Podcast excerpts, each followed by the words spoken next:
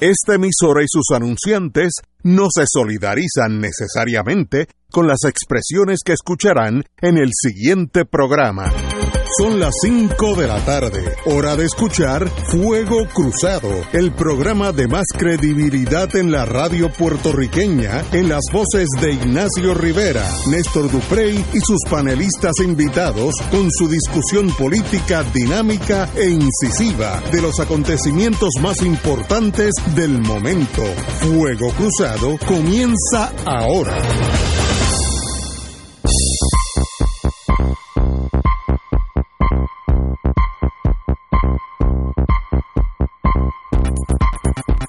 Buenos días amigos, tardes amigos y amigos de Fuego Cruzado. Hoy es lunes, estamos empezando la semana, lunes 11 de febrero. Ay María, ya tenemos febrero a la mitad, porque eh, febrero es un mes, eh, abridged se dice en inglés, pequeñito. Así que vamos... Abreviado. Abreviado en español. Eso lo van a tener a Fernando Martín por el lado, eh, que puede ayudar. Bueno, señores, pero tenemos unas cuantas cositas. Estamos en espera del compañero Duprey, que debe estar en algo, tratando de salvar lo insalvable allá con unas cuestiones teóricas, populares de esas cosas. Pero vamos a empezar con, con, con la vida como es. En la, en la mañana de hoy eh, nos enteramos, lo que ya esperábamos, muchos de nosotros esperábamos y lo habíamos dicho aquí, que fue el, el fin de la era de Marazzi, Mario Marazzi como jefe de de la Oficina de Estadística de Puerto Rico.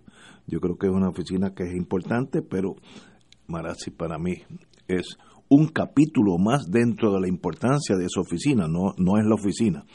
Eh, este joven, pues obviamente, cuando cambió el gobierno, desde la soltada, le dijeron que no era uno de los bendecidos por el sistema, eh, querían una persona de la confianza del gobernador, se lo hicieron sentir y él pues eh, con razón o sin razón dijo que él tenía un nombramiento a, término fijo y continuaba allí. Hubo mucha fricción entre el Ejecutivo y la Oficina de Estadística, etcétera, etcétera, hasta que eh, como un mango que le cae a uno en la, en la falda, eh, este señor es acusado una ley 54 y el gobierno dice, tú ves, ahora sí que no hay posibilidad porque no tiene los requisitos, si es meritorio o no, irrelevante eh, a los efectos de, de, mi ponencia. Eh, se mantuvo tres o cuatro meses en un debate continuo, para mí a la larga eh, perdidoso, finalmente demandó a la Junta de Directores eh, porque habían algunos al gobierno, porque algunos de los directores habían sido nombrados eh, no siguiendo el procedimiento exacto, etcétera, etcétera, etcétera, y dio, dio la impresión que él eh, pelearía hasta el último día por quedarse en esa silla, cosa que si uno es un funcionario público, como decía mi papá, hay que saber cuándo llegar, pero más importante, hay que saber cuándo irse. Y, y eso pues fue una batalla eh, sencillamente tal vez innecesaria. En la mañana de hoy renunció al puesto, lo cual pues para el gobierno central bu buenas noticias porque quieren una persona de la confianza de ellos. Eh, eso presenta tal vez otro problema, vamos a ver eso ahorita. Y en la tarde de hoy pues desistió del caso que él tenía contra el gobierno de Puerto Rico por los nombramientos de dos o tres de los de los directores de la Junta de Directores que él eh, alegaban que eran ilegales. Así que ese capítulo se acabó.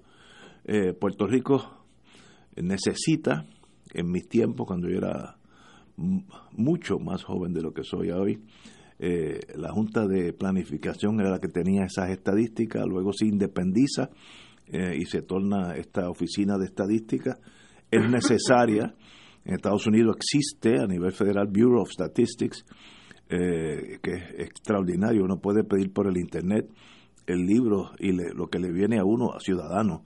Es todo, todo, todo, lo que uno puede pensar está allí, cuánto empleo por estado, por ciudad, los problemas de educación, todo la estadística de la nación. Eso es necesario en cualquier país.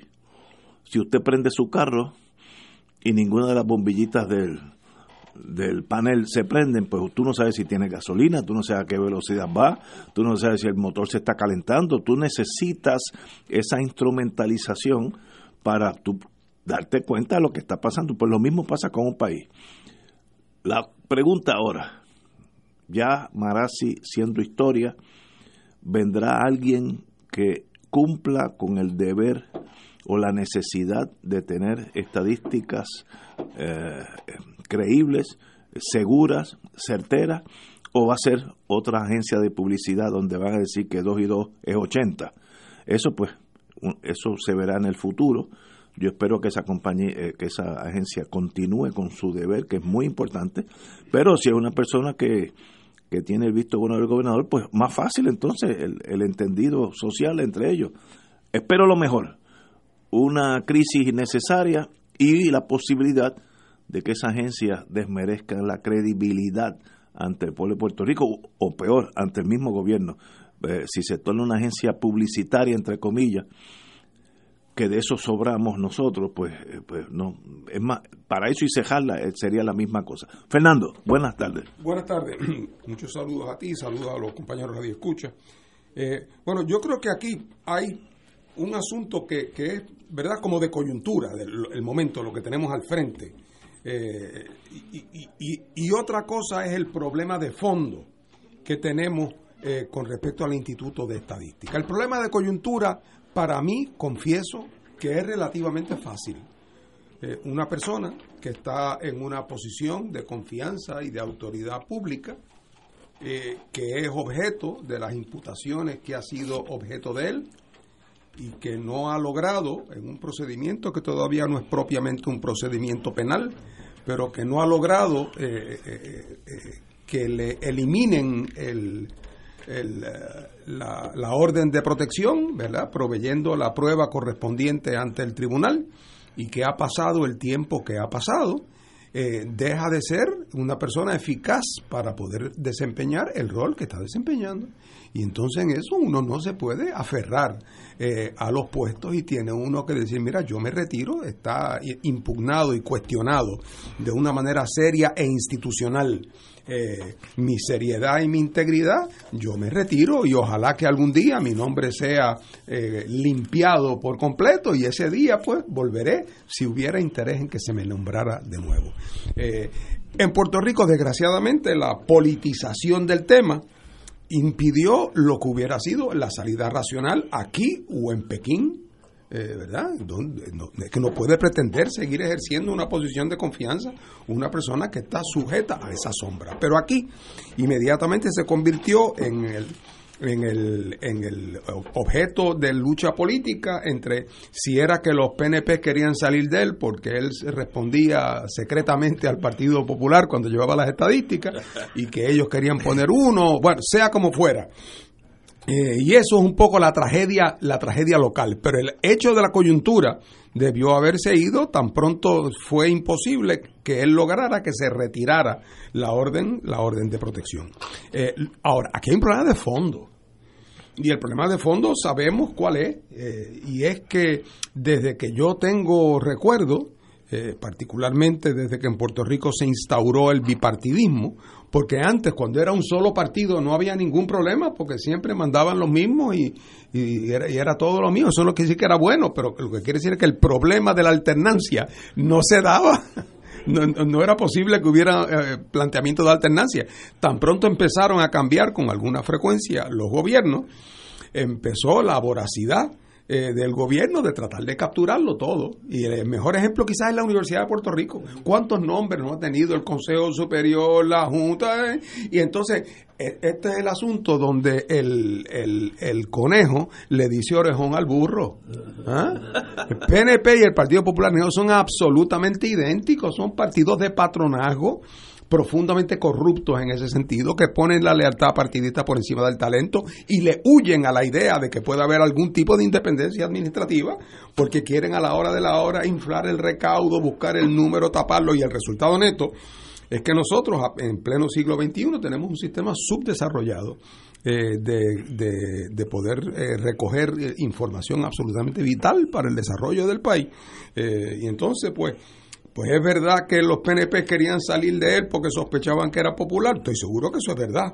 Eh, si él estaba o no actuando en la, en, la, en, la oficina de una manera impropia, yo no tengo la más mínima idea, yo no he visto ningún señalamiento a esos efectos, pero yo no, lo sé. Pero ustedes pueden estar seguros que el, nuevo gobierno nos buscará a alguien que ellos crean que, que, que, su corazón está en el lugar correcto, que su, su sentido de lealtad es el correcto y que se mantenga la fachada de que es una entidad independiente, pero que en el fondo las cosas se consulten, porque todavía estamos en esa etapa eh, del, donde el, dominio el dominio partidista predomina y tenemos por lo tanto instituciones todavía muy frágiles. Eh, la única manera en que eso se puede salvar a corto plazo, a corto plazo, es que la gente que se nombre no solamente sea de una gran calidad, porque no se trata de, aquel que decía, oye, qué grande tú eres, pero que poca gente lo sabe, ¿no? Tienes que nombrar a alguien de gran calidad y que por su desempeño la gente llegue a pensar que esa persona encarna esos valores y que lo hace porque es capaz de enfrentarse con seriedad y sin demagogia, eh, incluso a los que lo nombraron, porque es capaz de dar malas noticias, eh, porque, porque no lo cogen eh, en la pifia tratando de, de, pasar gato por liebre. Y eso, esa confianza solamente se gana con el correr del tiempo. La tenemos en, la, en muchos casos en Puerto Rico en la judicatura. En Puerto Rico los que somos abogados, y mucho más los que están cerca del trajín de los tribunales diarios, saben cuáles son los jueces y de qué pata, y, de qué pata eh, eh, eh, cojean, ¿verdad? y aunque tenemos en general una judicatura donde los casos de corrupción son aisladísimos. Sí hay el problema eterno de las sociedades pequeñas, el amiguismo, el panismo, el marido de la sobrina, es el primo de aquel, yo me crié con él, mi abuela vive al lado de la tía de él y le paso una sopita por la verja. Eh, o sea, todas esas cosas ocurren. Eh, pero hay unos jueces en Puerto Rico y todos sabemos quiénes son que uno ciego pondría el caso de uno frente a ellos y uno sabría que ese juez con sus luces va a resolver conforme a derecho. Eh, y por eso hay todavía cierta confianza en... E, ¿Por qué? Porque esas personas, no es porque los nombraron allí, no es porque son jueces, es porque se han comportado como se han comportado y los que van a los tribunales los han visto en el desempeño. Así es que eso es lo que necesitamos, desgraciadamente. No hay ningún a priori, no es porque tenga siete doctorados o de dónde lo sacó, tiene que ser en su desempeño que lo pruebe. Eh, ningún gobierno, como dije anteriormente, puede funcionar sin una idea mínima de los indicadores de su economía. Eh, por ejemplo, si yo soy gobernador y quiero favorecer adjuntas porque tiene desempleo más alto que Utuado, eh, ¿es verdad eso? O, pues yo necesito, pues mira, dime cuál es el desempleo. Ah, pues si como adjunta tiene un 27% de desempleo y Utuado 20%, pues si tú pones una planta allí, pues yo te voy a dar más beneficios, pero hay unos indicadores económicos que son necesarios para tú saber lo que está pasando, si no, tú estás a ciega. Ahora, estoy de acuerdo con el compañero Martín, eso se sabe paso a paso. El próximo que nombren va a estar eh, confrontado con su destino, no el destino de nosotros, sino su destino, y él hará una buena obra Ah, o hará, pues será un gatillero del sistema o, será un jefe de estadística. Eso estará en sus manos.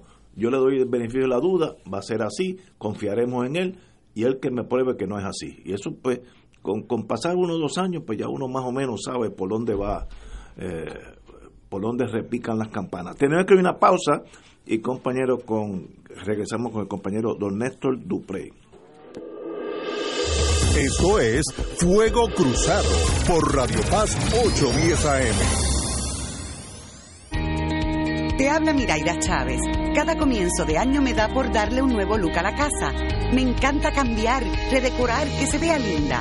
Por eso te invito a que, como yo, vivas la experiencia Bassett, que con su variedad en juegos de cuarto, de sala, comedor y accesorios, te ofrece un mundo de opciones para escoger.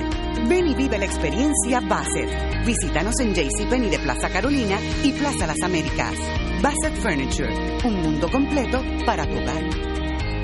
Yo decidí que todas las mañanas me voy a levantar bien temprano y salir a caminar con mis amigas del barrio. Vamos, en Humana creemos que hay mucho por vivir. Y ahora, con nuestro plan Medicare Platino Humana Gold Plus HMO DESNP, recibes 2.860 dólares anuales en beneficios que incluyen una reducción anual de 840 dólares de la prima de la parte B de Medicare y muchos beneficios más. Elige a Humana y llama a un representante autorizado de ventas al 1-800-201-5781. De nuevo, 1-800-201-5781. Todos los días de 8 a.m. a 8 p.m. Llámanos hoy y elige a Humana. Con salud le sumas a tu vida. Humana Medicare Advantage. Humana es una organización de cuidado coordinado con un contrato de Medicare Advantage y un contrato con el programa de Medicaid en Puerto Rico. La afiliación a este plan de Humana depende de la renovación del contrato. Actor pagado. Aplica a H4007 raya 018.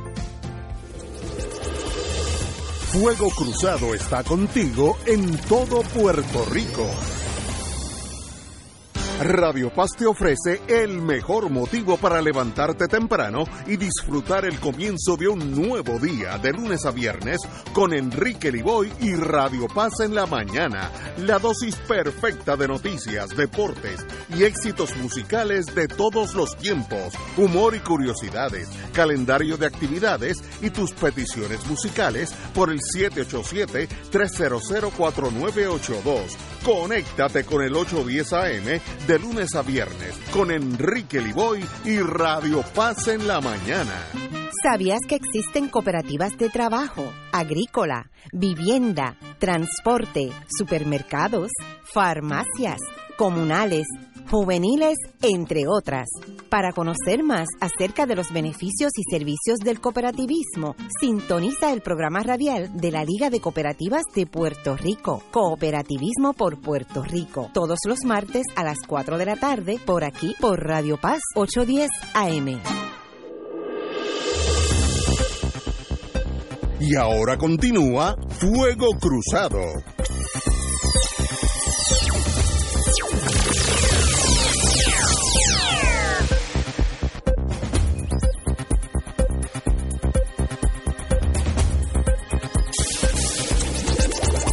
Regresamos, Boys and Girls de Fuego Cruzado. Estamos analizando en la Oficina de Estadística de Puerto Rico su cambio de mando. El señor gobernador nombrará a alguien que eh, estimo que será de su confianza, como debe ser. Para eso ganar las No, elecciones. no diga que eso. No, no, y, y- y que hará un buen trabajo. Yo espero lo mejor siempre. Que ellos no, nos prueben lo contrario, pero le deseo lo mejor. Ahora, no hay duda que esa oficina es importante, porque si no, tú no sabes lo que está pasando en el país.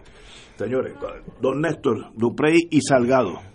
Mira, eh, yo no tengo mucho que añadir a lo que ustedes han dicho sobre este caso, que ya lo hemos discutido yo creo que demasiado, debido a eh, el drama humano que se interpuso en la discusión que yo creo que es la que la, la pertinente, ¿no?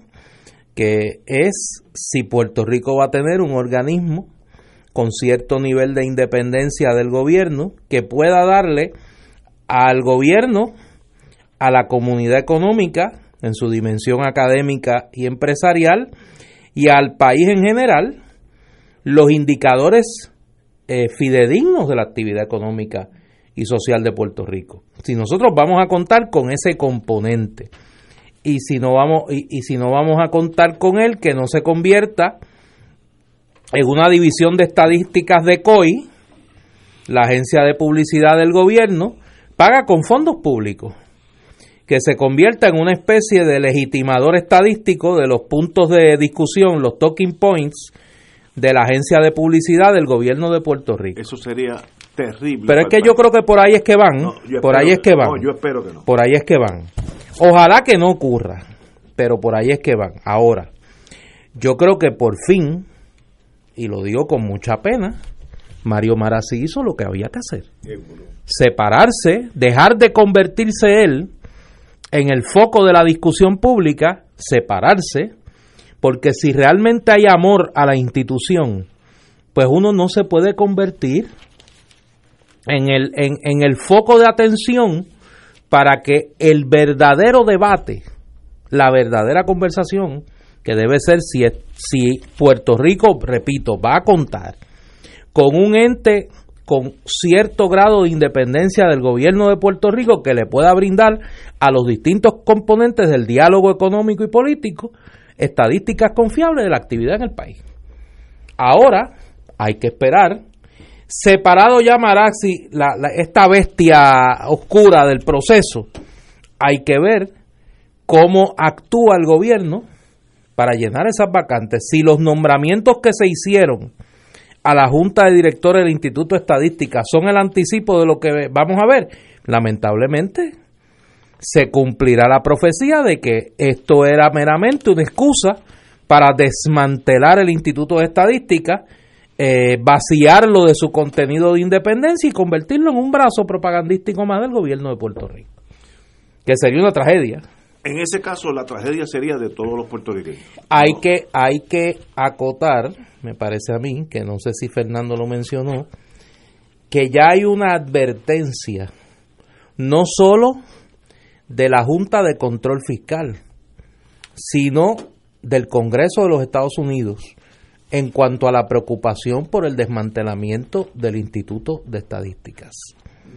Y esto se podría convertir en un elemento adicional de la conversación cada vez más inminente sobre el futuro de la supervisión federal en Puerto Rico. La discusión del nombramiento de un coordinador, la reestructuración de la Junta de Control Fiscal, la posibilidad de que se hagan nuevos nombramientos antes del mes de agosto, que es cuando vencen los actuales, y que se mire todo ese componente de la supervisión federal de la actividad fiscal, la recuperación económica post María y la gobernanza cotidiana de Puerto Rico en general. Cuidado si este intento del PNP de desmantelar el Instituto de Estadística y convertirlo en un brazo político se convierte en una herramienta más de lo que cada vez es un proceso de recolonización de Puerto Rico y de federalización de la gestión diaria del gobierno. Bueno, señores, esperemos lo mejor para Puerto Rico, porque ahí en ese barco estamos nosotros cuatro. Eh, bueno, señores, vamos a, tenemos, como diría Benny Frankie Cerezo, nuestro querido hermano, tenemos un pie forzado. Vamos a hablar de ese tema. no tenemos una advertencia. Yo pensé que habían unos. Tiene que, que ver con la, con, con la aviación comercial, operaciones especiales, a mí me sorprende que tú vayas a discutir ese tema porque podríamos estar poniendo en riesgo la seguridad nacional. Sí. Fuentes y métodos. fuentes y métodos de seguridad nacional. Fuentes y métodos. Sí.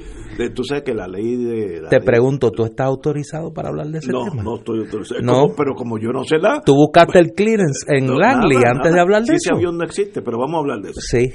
Pero o era como el avión de... ¿Tú, tú, viste la Mujer Maravilla? Seguro. ¿Tú te acuerdas que la Mujer Maravilla tenía un avión invisible? Ah, no. Sí, tenía un avión invisible. Tal vez yo me estaba fijando mucho más en... En la Mujer Maravilla que en el avión invisible. No digas eso. bueno, pero...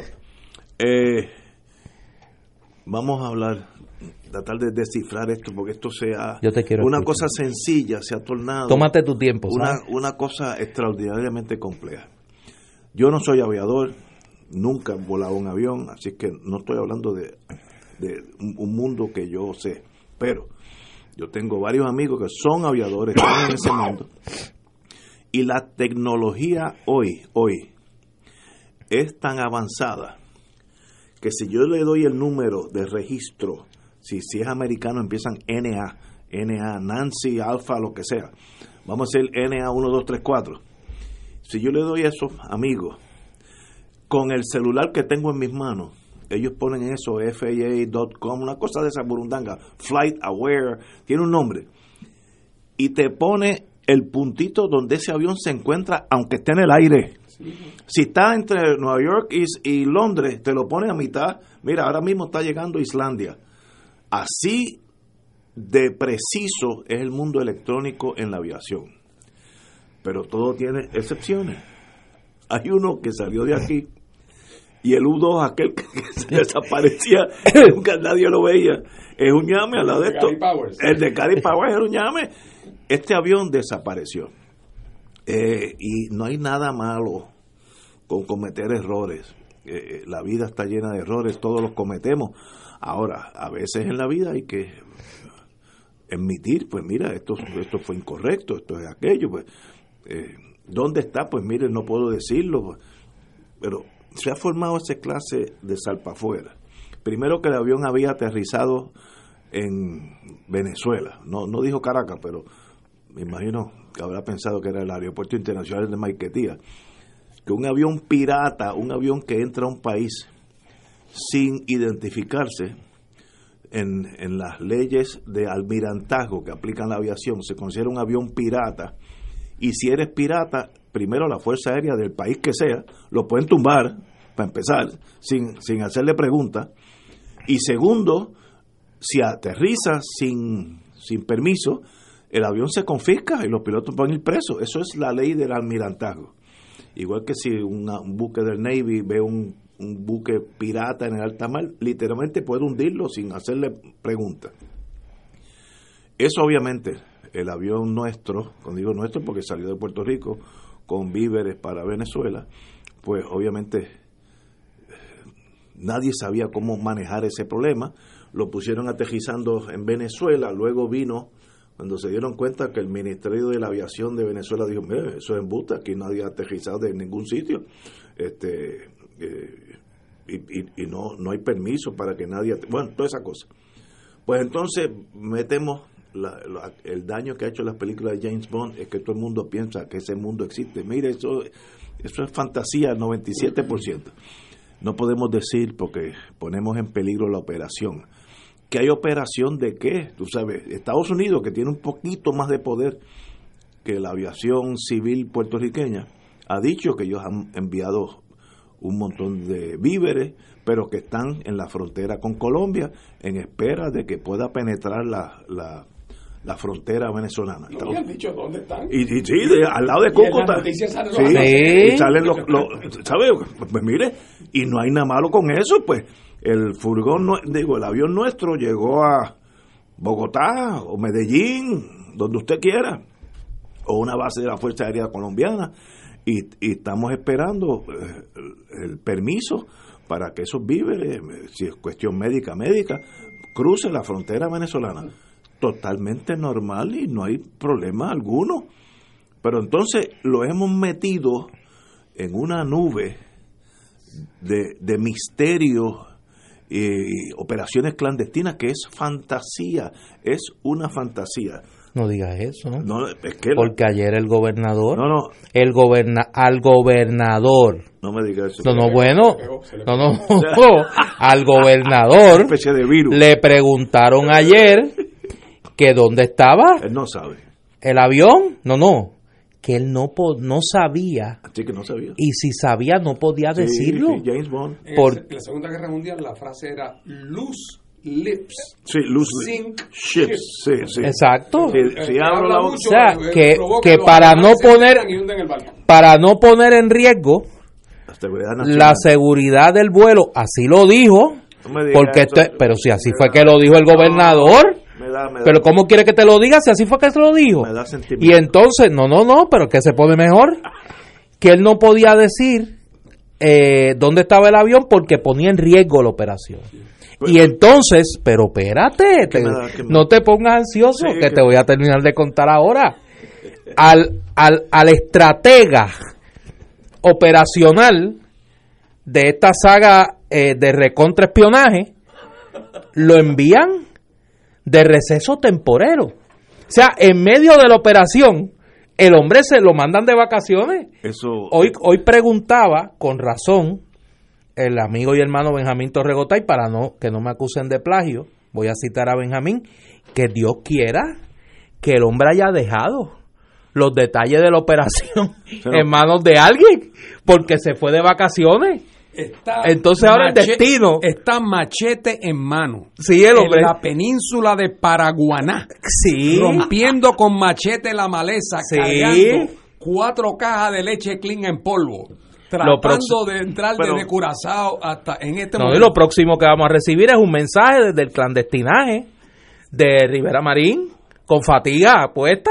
A la vida. El hombre está dirigiendo la operación desde la clandestinidad. No, pero, pero cójanlo Sí. Mire, mire, fíjate, yo, yo, yo tiendo a ser práctico en la vida, defecto y cualidad que tengo. Si alguien sabe el número de serie del, de- del, del avión, Convair, dos motores, la- ese avión tiene unos 55 años de edad, pero todavía sirve de carga. Pues, si alguien... pegó frente a todo el mundo. Sí, sí, que no, no hay- Sí. y, o- oye, y, pero si alguien conoce el NA, el número que sea, que nos los haga llegar. Yo hablo con mi compañero, el coronel Peñagarica, no, y me dice, mira, ahora mismo está Pero en no un vuelo. no revele, No, no, porque, porque- lo pone en riesgo a él en una operación de este nivel de complejidad. que lo de espionaje lo van a secuestrar. Y él te dice, si está en el aire, mi computadora sabe que está en, entre, mire, está entre San Martín y Tortola en este momento, porque lo, lo pone, me, me enseñó, salen puntitos, ¿dónde está ese avión? Pues señores, pero dejen de estar jugando a James Bond, es que esto es una fantasía de niños, no hay nada malo, al contrario, si Puerto Rico quiere ayudar a Venezuela o mandar un cargamento de comida al Congo, bienvenido, hay que ser humano, al contrario, es más, yo ayudo a, a, a eso. Cuando pasó una tormenta, creo que pasó por ay, que el Coast hizo un fundraiser para enviar, no, una de las islas hace como dos o tres años. Yo contribuí, etcétera, y con mucho gusto.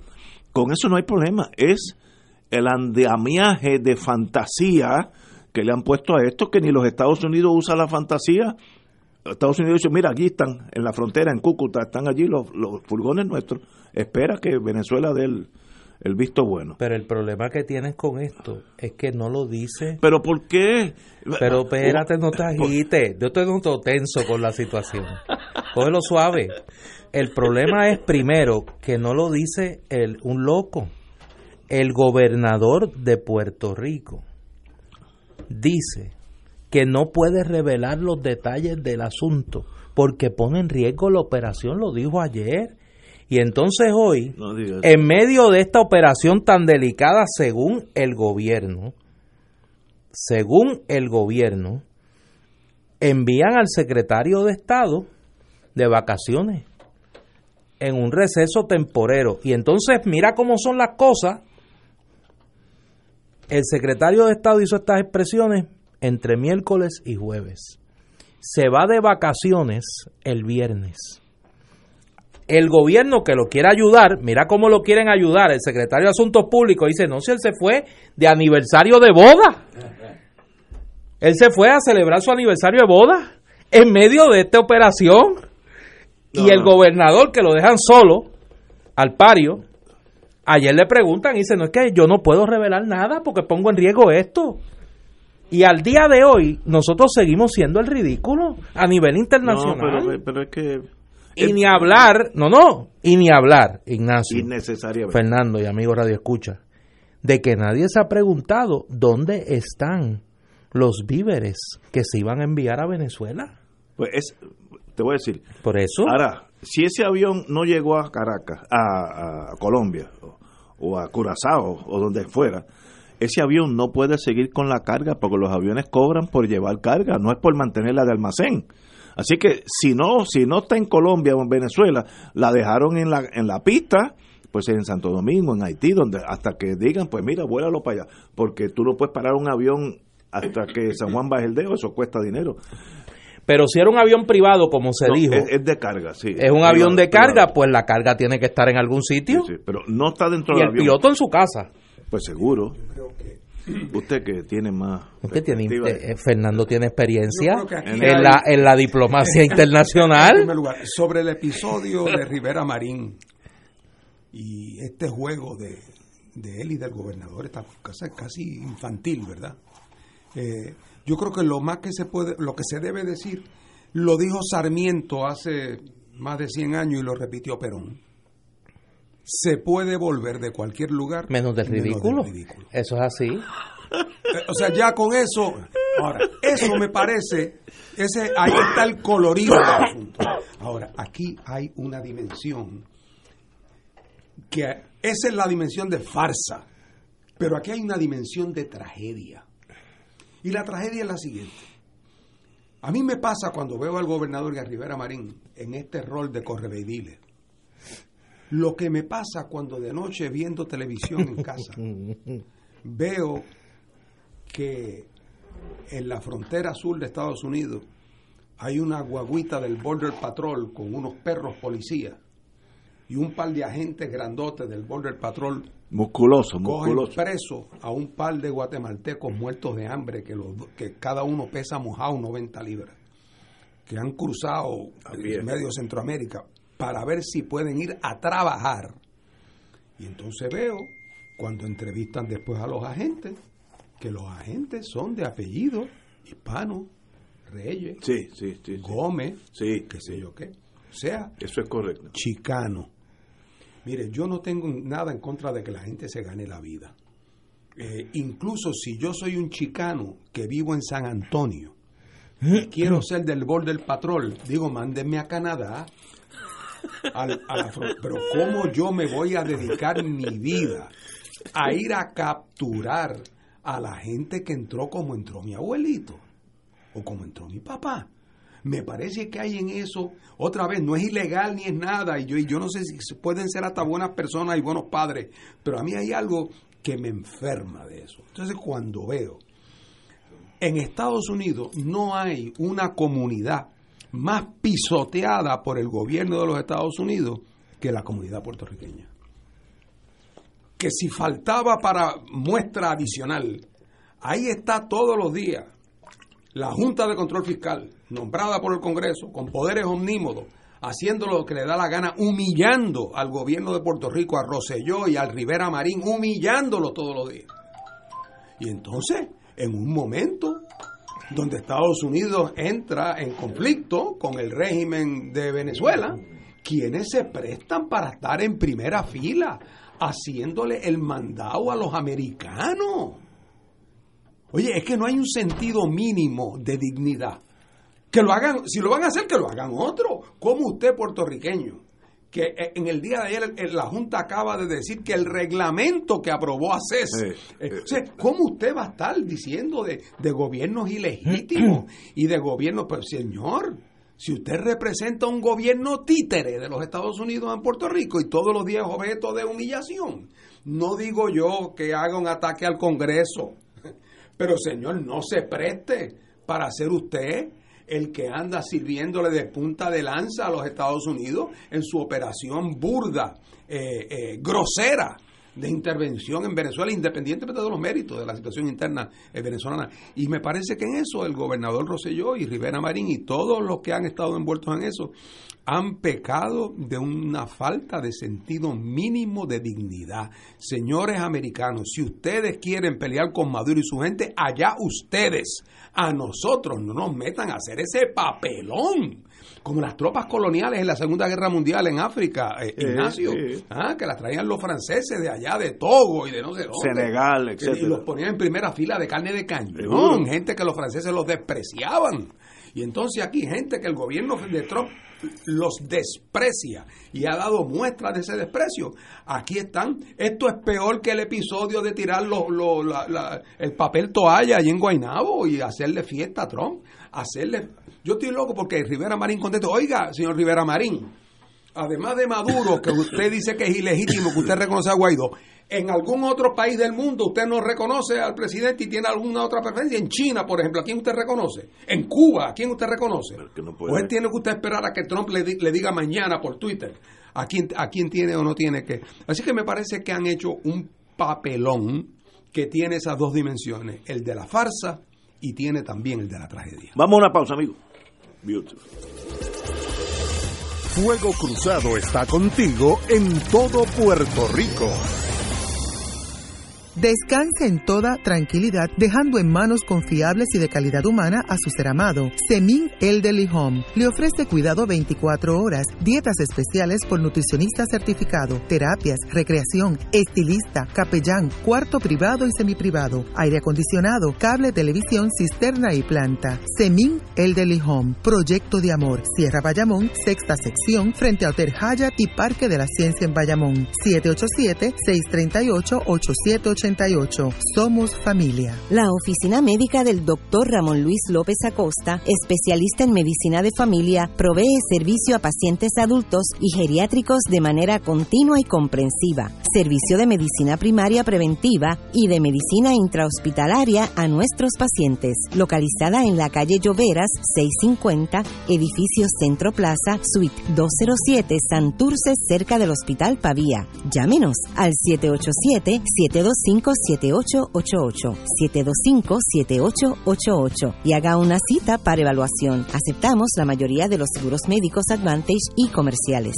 La tecnología avanzada al cuidado de su salud tiene un nombre. Advanced Imaging Interventional Center. Siempre con innovadores servicios en radiología diagnóstica y un personal certificado brindándole confiabilidad con resultados más certeros en todas sus pruebas. Ofrecemos MRI, tomografía computadorizada, angiografía digital, neuroradiología, sonografía y ahora con nuestro nuevo servicio avanzado de PET-CT para pruebas de alta eficiencia. Advanced Imaging, edificio Arturo Cadilla, Centro Médico San Pablo Bayamón, 269-2442.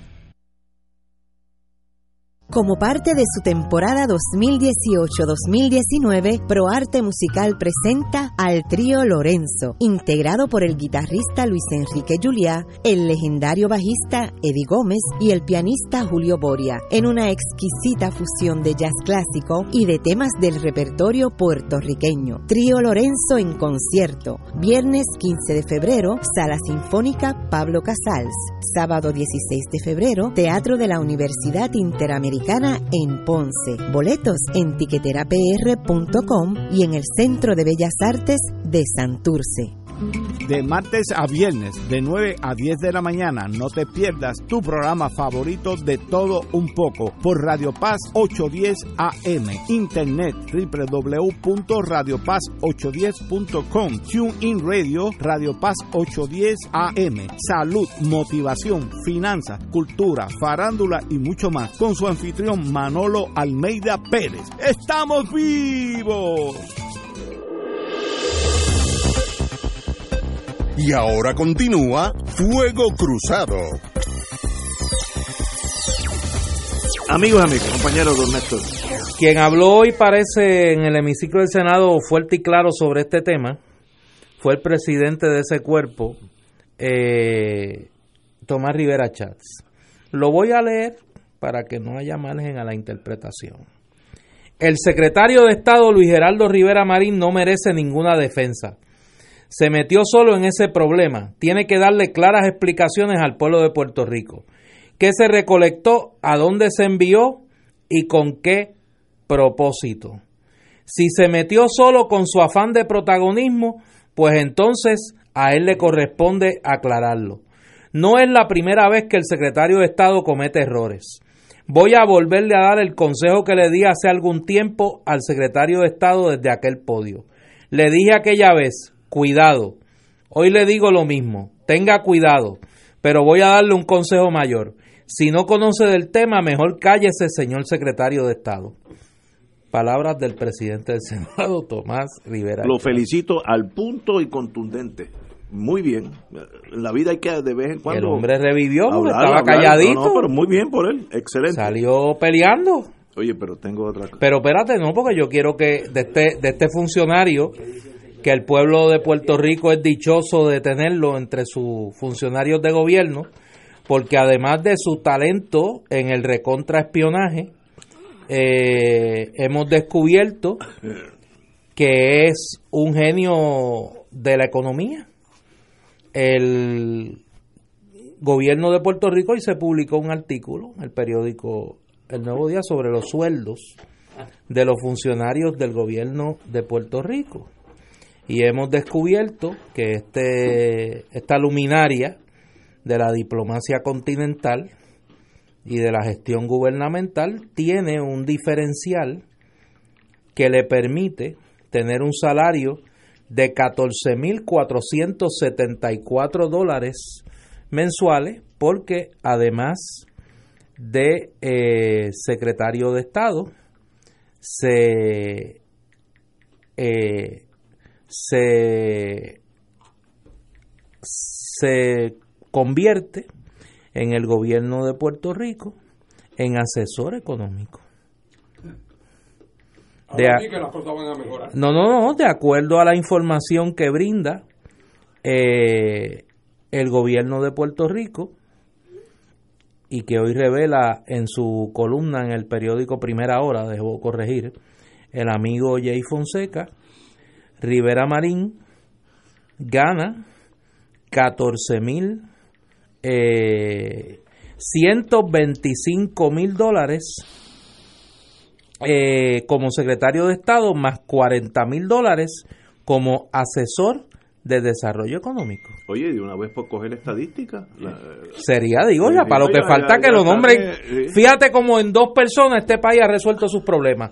El hijo de Raúl Maldonado, digo, Raúl Maldonado y su hijo, que pues son tan y tan brillantes y son unas luminarias, y entonces ahora tenemos este nuevo asesor económico, Luis Rivera Marín, que no le basta el sueldo de 125 mil dólares anuales que tiene como secretario de Estado, que necesita ganarse 40 mil dólares adicionales. Pero no seas mezquino, él no cobra por las operaciones clandestinas.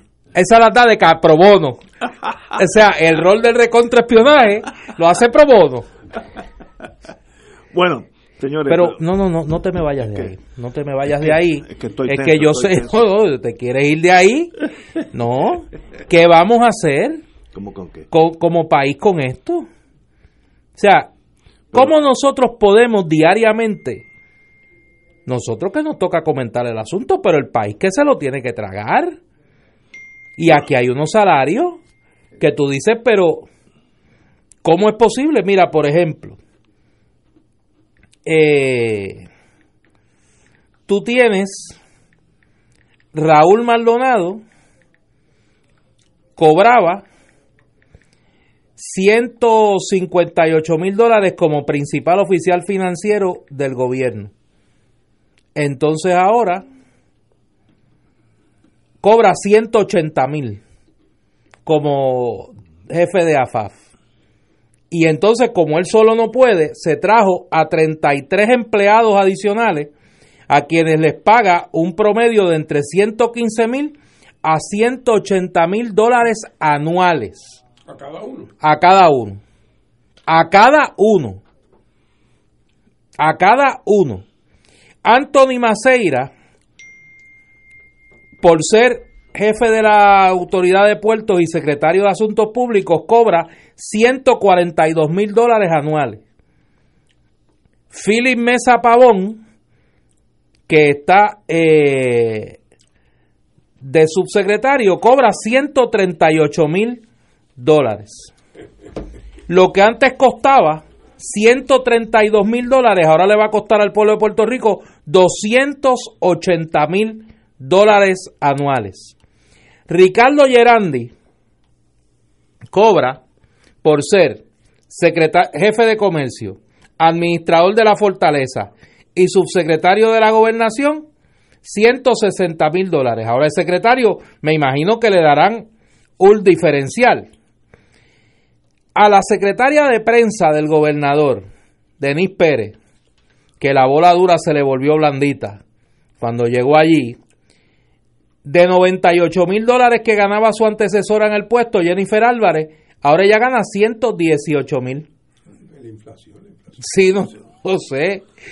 Entonces, Cost of living. Sí, tú sabes cuánto gana eh, el subdirector de, autori- de la Autoridad de Energía Eléctrica, Jaime López. 225 mil dólares anuales. Es que eso es alto voltaje. Sí, no, sí. peligroso. Eh, No, no, entre los 250 mil que se gana el jefe, José Ortiz, y los 225 mil de Jaime López, suman 475 mil dólares anuales. Nos cuestan el director y el subdirector de la Autoridad de Energía Eléctrica. Y entonces, al final, pues esta luminaria, Rivera Marín, que repito, como dice Fernando, al menos le dona al pueblo de Puerto Rico su tra- los servicios clandestinos que ofrece, en el recontraespionaje. Esto me recuerda a mí hay un libro muy bueno que escribió un periodista americano que se llama Alan Riding. Estuvo mucho tiempo en Ciudad México como reportero del Economist, por muchos años en México. Y escribió un libro sobre la relación de México con Estados Unidos que se llama Distant Neighbors, Vecinos Distantes, que es un excelente libro. Y cuenta que una de las primeras veces que fue a México, pudiera haber estado en Puerto Rico, una de las primeras veces que fue a México, iba en el taxi y pasaron de momento por una gran mansión y de momento Riding le pregunta al chofer de taxi, oiga, ¿y en esa casa quién vive? Y el taxista le contestó, un exministro a quien la revolución le hizo justicia. sí. que tú has dado ahí, en un país que está que si come no almuerza, exacto. Que todos los días se pasan pidiendo a la gente que se amarre los calzones. Eh, y que además las cosas están cada día deteriorándose más. Yo pensaría que lo que el que sea gobernador de Puerto Rico, que tiene un espacio cada vez más pequeño para operar, hay que reconocerlo, eh, y por lo tanto uno pensaría que necesita menos gente, pero vamos, eh, que, estaría pensando en que lo que tiene que estar buscando es una gente que tenga una capacidad de entrega, de sacrificio y de compromiso.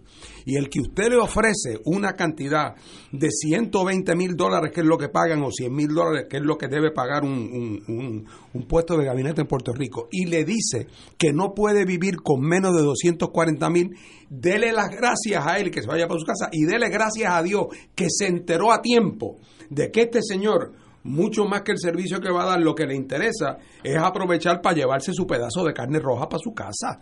Eh, o sea, eh, el, el, el, que no esté dispuesto a trabajar por lo que es el salario razonable en un país empobrecido, es una persona que no debe tener ese trabajo.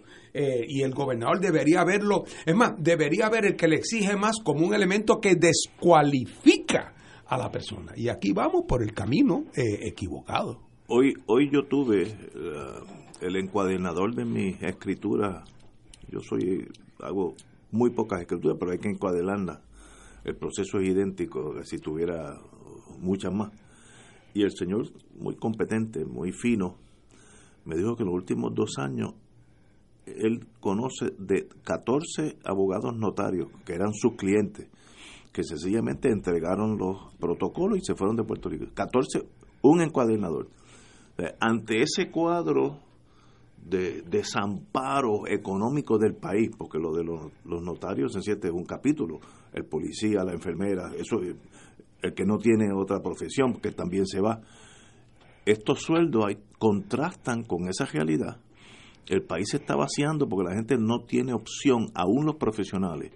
Y entonces hay que ajustarse los sueldos y entrar en, una en una época de bien celoso con los gastos del pueblo, pero no, no, no sucede o no, dan la apariencia. Yo no tengo problema que le paguen eso o el triple, pero siempre y cuando que la economía lo, lo sostenga. Si tú, si tú estás en Alemania y te nombran Ministerio del Interior y te pagan un millón al año, pues eh, Alemania lo puede pagar. Estoy seguro que no lo pagan así, pero, pero técnicamente pues, el problema en Puerto Rico es la pobreza. Ese, con ese dos o tres millones que se están dando ahí a los ayudantes principales, se podría mejorar un poco el entrenamiento a los policías, comunicaciones que están por el piso, entrenamiento en armas.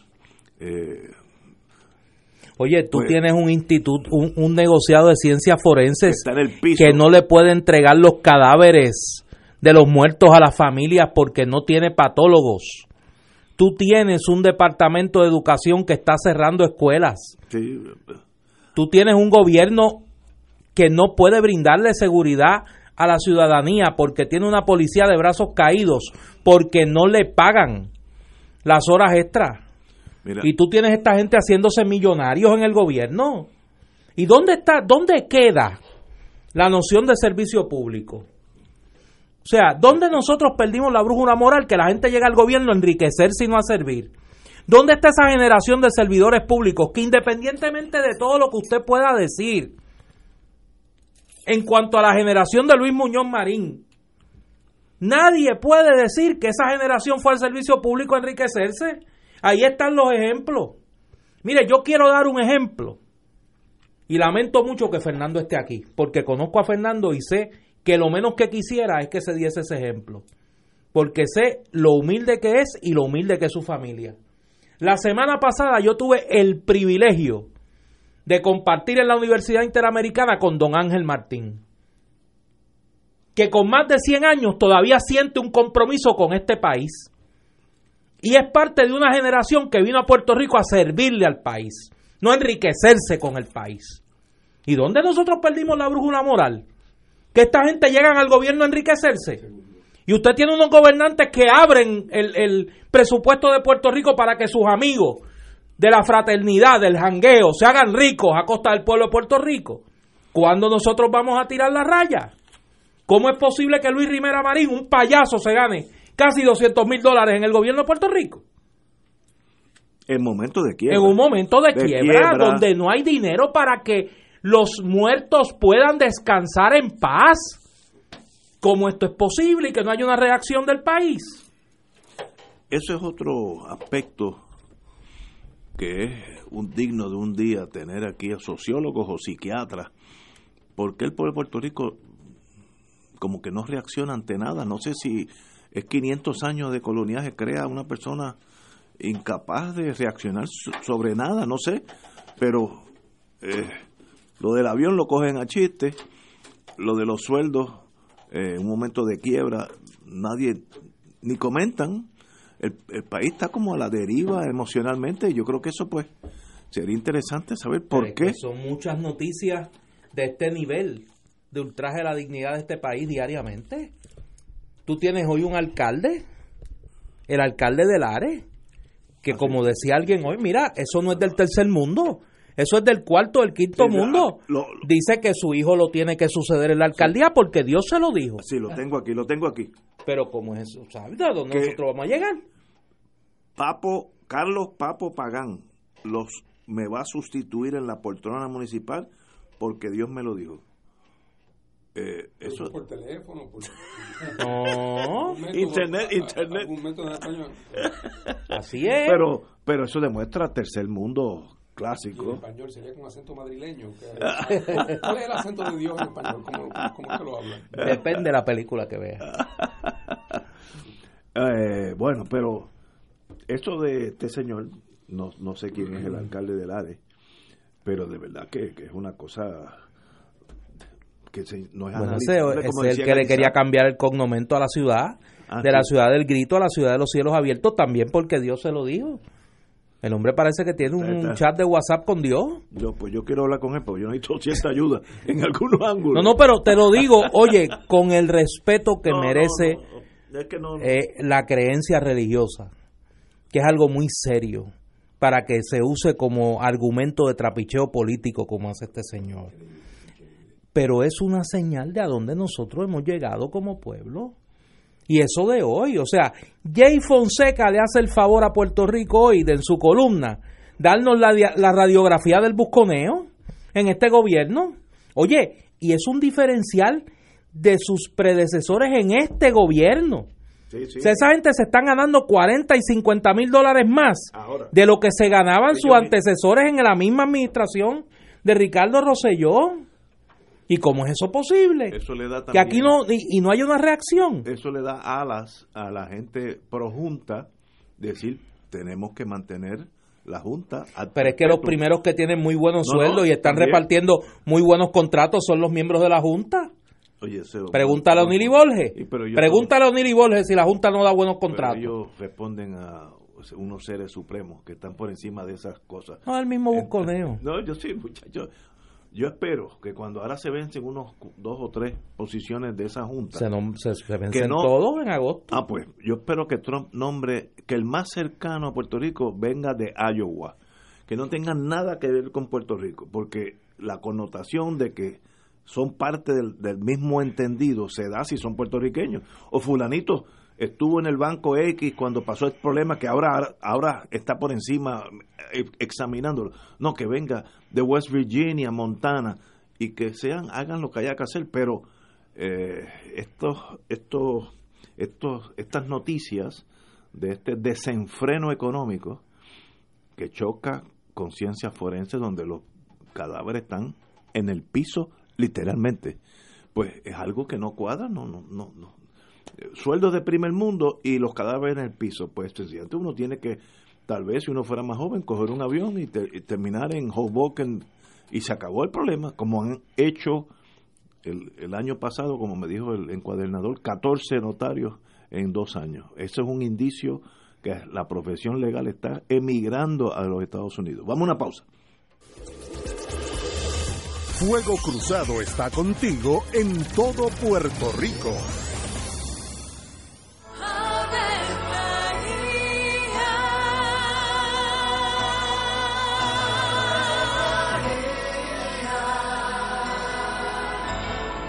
El ángel del Señor anunció a María. Y ella concibió por obra del Espíritu Santo. Dios te salve María, llena eres de gracia, el Señor es contigo. Bendita tú eres entre todas las mujeres, y bendito es el fruto de tu vientre Jesús. Santa María, Madre de Dios, ruega por nosotros pecadores, ahora y en la hora de nuestra muerte. Amén. He aquí la esclava del Señor. Hágase en mí según tu palabra. Dios te salve María, llena eres de gracia, el Señor es contigo. Bendita tú eres entre todas las mujeres, y bendito es el fruto de tu vientre Jesús. Santa María, Madre de Dios, ruega por nosotros pecadores, ahora y en la hora de nuestra muerte. Amén. Y el Verbo se hizo carne. Y habitó entre nosotros. Dios te salve María, llena eres de gracia, el Señor es contigo.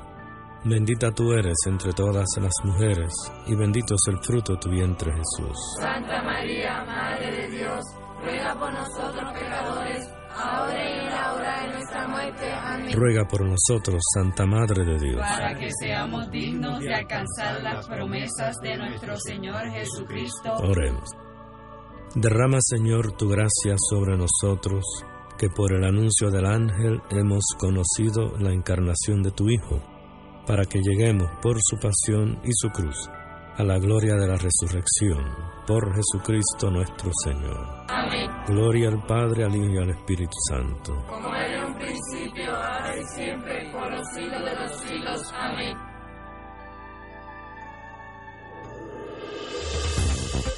Aquí la llama se enciende cada tarde a las 5 porque escuchas Radio Paz 810 AM, WKBM San Juan y retransmite en diferido WOROFM Corozal San Juan, la Casa de Fuego Cruzado, el programa de más credibilidad en la radio puertorriqueña.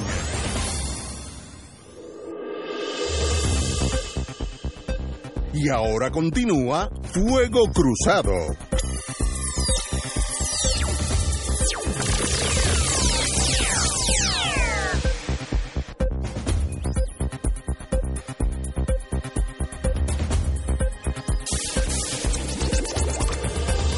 Regresamos, amigas y amigos, a Fuego Cruzado. Voy a introducir un tema aquí en lo que eh, Ignacio llega, porque como sé que le gusta este tema de las armas de fuego, a él, a mí no, pues quiero saber su opinión. Hoy la Cámara aprobó un proyecto de ley eh, que busca enmendar la ley de armas de Puerto Rico con el fin de incluir la ocupación temporera de las armas de personas ingresadas en instituciones de salud mental. De acuerdo al proponente de la medida, el representante Reinaldo Vargas Rodríguez, que, como diría mi mamá, doña Evelyn, en su casa lo conocen y le guardan comida. La ley posee un vacío en cuanto al procedimiento de remoción o incautación temporal de las armas de un ciudadano que ha sido ingresado a una institución de salud mental. La medida enmendaría un artículo de la ley de armas que establece las directrices para facultar a un agente ocupar la licencia de armas o municiones del tenedor de la licencia cuando haya motivos fundados para creer que el individuo podría causar daño a otras personas, amenaza con cometer un delito, padece de una condición mental, entre otras circunstancias. No obstante, la ley no contempla ninguna circunstancia en la que un portador haya sido recluido en una institución de salud mental. Y aquí yo voy a parar. ¿Cómo es posible que la ley de armas haya llegado hasta aquí sin en un país donde la última vez que yo miré 400 mil personas admiten admiten que tienen una condición de salud mental ¿Cómo es posible que la ley no provea para que se les confisque el arma? Bueno, es una copia de, de, los Estados Unidos, donde la presunción es que todo el mundo está bien, y a menos que un tribunal haya dicho que tú estás mal, eh, pues tú estás bien y tienes un derecho constitucional a tener un arma. Eso, pues, para mí, pues, eso presenta los problemas que de vez en cuando se presentan en Estados Unidos, ¿no? Que cualquier loco puede tener 14, M, 16. Eh, pero, pero yo creo que nosotros estamos conscientes o inconscientemente tratando de atemperar nuestra ley de armas a, ese sistema norteamericano. Mira, me hacen una pregunta muy interesante. Si bueno o malo, eso es otro. Me, me, hacen una pregunta interesante aquí, Ignacio. Tú que conoces más ese mundo, eh, porque te gustan las armas de fuego. ¿Y no le aplicaría esa ley a un policía que secuestra civiles? Como fue el caso de Guainabo, que le confisquen el arma. Un policía que secuestró. El policía que secuestró civiles en Guainabo y después salió absuelto en la vista de determinación de causa. Bueno, aunque salga El que secuestró los de la cooperativa, los, empleados y la, los ah, asistentes de la cooperativa. Puede haber un procedimiento administrativo. Sí, puede haber un Y lo desarman en el... Eh, en Estados Unidos, a diferencia del sistema nuestro, no es el poder judicial el que adjudica las armas, es el county sheriff. Eh, en los varios estados donde están mis hijos, el sistema judicial no tiene nada que ver con las armas. Tú vas al county sheriff. Eh, en caso de que quieras portar un arma, porque si no lo quieres portar, lo quieres tener en tu casa y en tu carro, no tienes que pedirle permiso a nadie. Lo vas, lo compras en, Wendy's, este, de, más de, un, hamburger con todo, te compras dos pistolas y te la llevas para tu casa. Pero si quieres portarla, la policía de la comunidad, no es ni la state police, la del county sheriff, te dice, mira, los requisitos son estos, tienes que coger un curso de tres sábados, estoy hablando en Texas, tres sábados para enseñarte el problema de, tomar licor y portar un arma, y, te enseñan películas de tragedias espantosas para que cojas, y, entonces te dan un, carnet de la policía que dice, tú puedes portar el arma que tú quieras. No dice ni por cuántos años, es sencillamente al, al. ¿Eso es bueno o malo? Pues mire, eso es debatible yo como, como yo, yo he dicho, yo puedo vivir en los dos sistemas. Yo puedo vivir en, Inglaterra donde pues nadie tiene derecho a tener armas. Pues muy bien también, no, no, no hay problema. Ahora el problema es cuando tú das tan y tan fácil obtener armas, vienen los excesos que han sucedido en Estados Unidos, donde un loco entra a una escuela y mata a 14 niños, que es pues, incomprensible, pero pasa. Nosotros vamos por ese sendero porque la jurisprudencia norteamericana apunta a que eso tiene que ser así y no toman en consideración pues que aquí puede haber otra cultura, otra otra forma de ver la vida. Es, la ley de, de la nación le da una gran latitud al ciudadano americano tener un arma de fuego. yo, yo creo, perdóname, Néstor, eh, eh, esto es un tema en el cual mi ignorancia es completa pero tengo la impresión de que eh, la preocupación de tu pregunta de cómo es posible que aquí no haya ese hueco en la ley con respecto a personas que están que, eh, que han sido incluso determinadas eh, incapaces mentalmente y que puedan tener algún arma y que puedan usarla. Yo creo que la razón por la cual eso no ha hecho crisis en Puerto Rico es porque como en términos generales Aquí la ley ha sido siempre muy exigente, eh, muy rigurosa, aunque ha habido excepciones, pero muy rigurosa, y hay relativamente pocas armas legales, pues entonces no se ha dado en primera eh, plana el caso de Juanito Pérez, que fue declarado loco por el tribunal y sin embargo nadie le quitó las 17 armas que tenía, porque aquí nadie tiene 17 armas. Eh, y así que yo, ahora, en la medida en que se vaya liberalizando, como va a pasar inevitablemente por las decisiones del Tribunal Supremo de Estados Unidos, más temprano que tarde, empezaremos a ver más casos eh, de personas que uno hubiera pensado que no debieron haber nunca tenido acceso ni estar cerca de armas, que de momento la, tienen ese acceso y, las malusan. Digo, aquí hay locos como en todas partes. Seguro, eh, claro. Pero, en toda nación. Pero además que la tradición cultural es otra. Eh, por ejemplo, aquí ese fenómeno, yo no sé si a ustedes les llama la atención, se da mucho aquí y en Santo Domingo.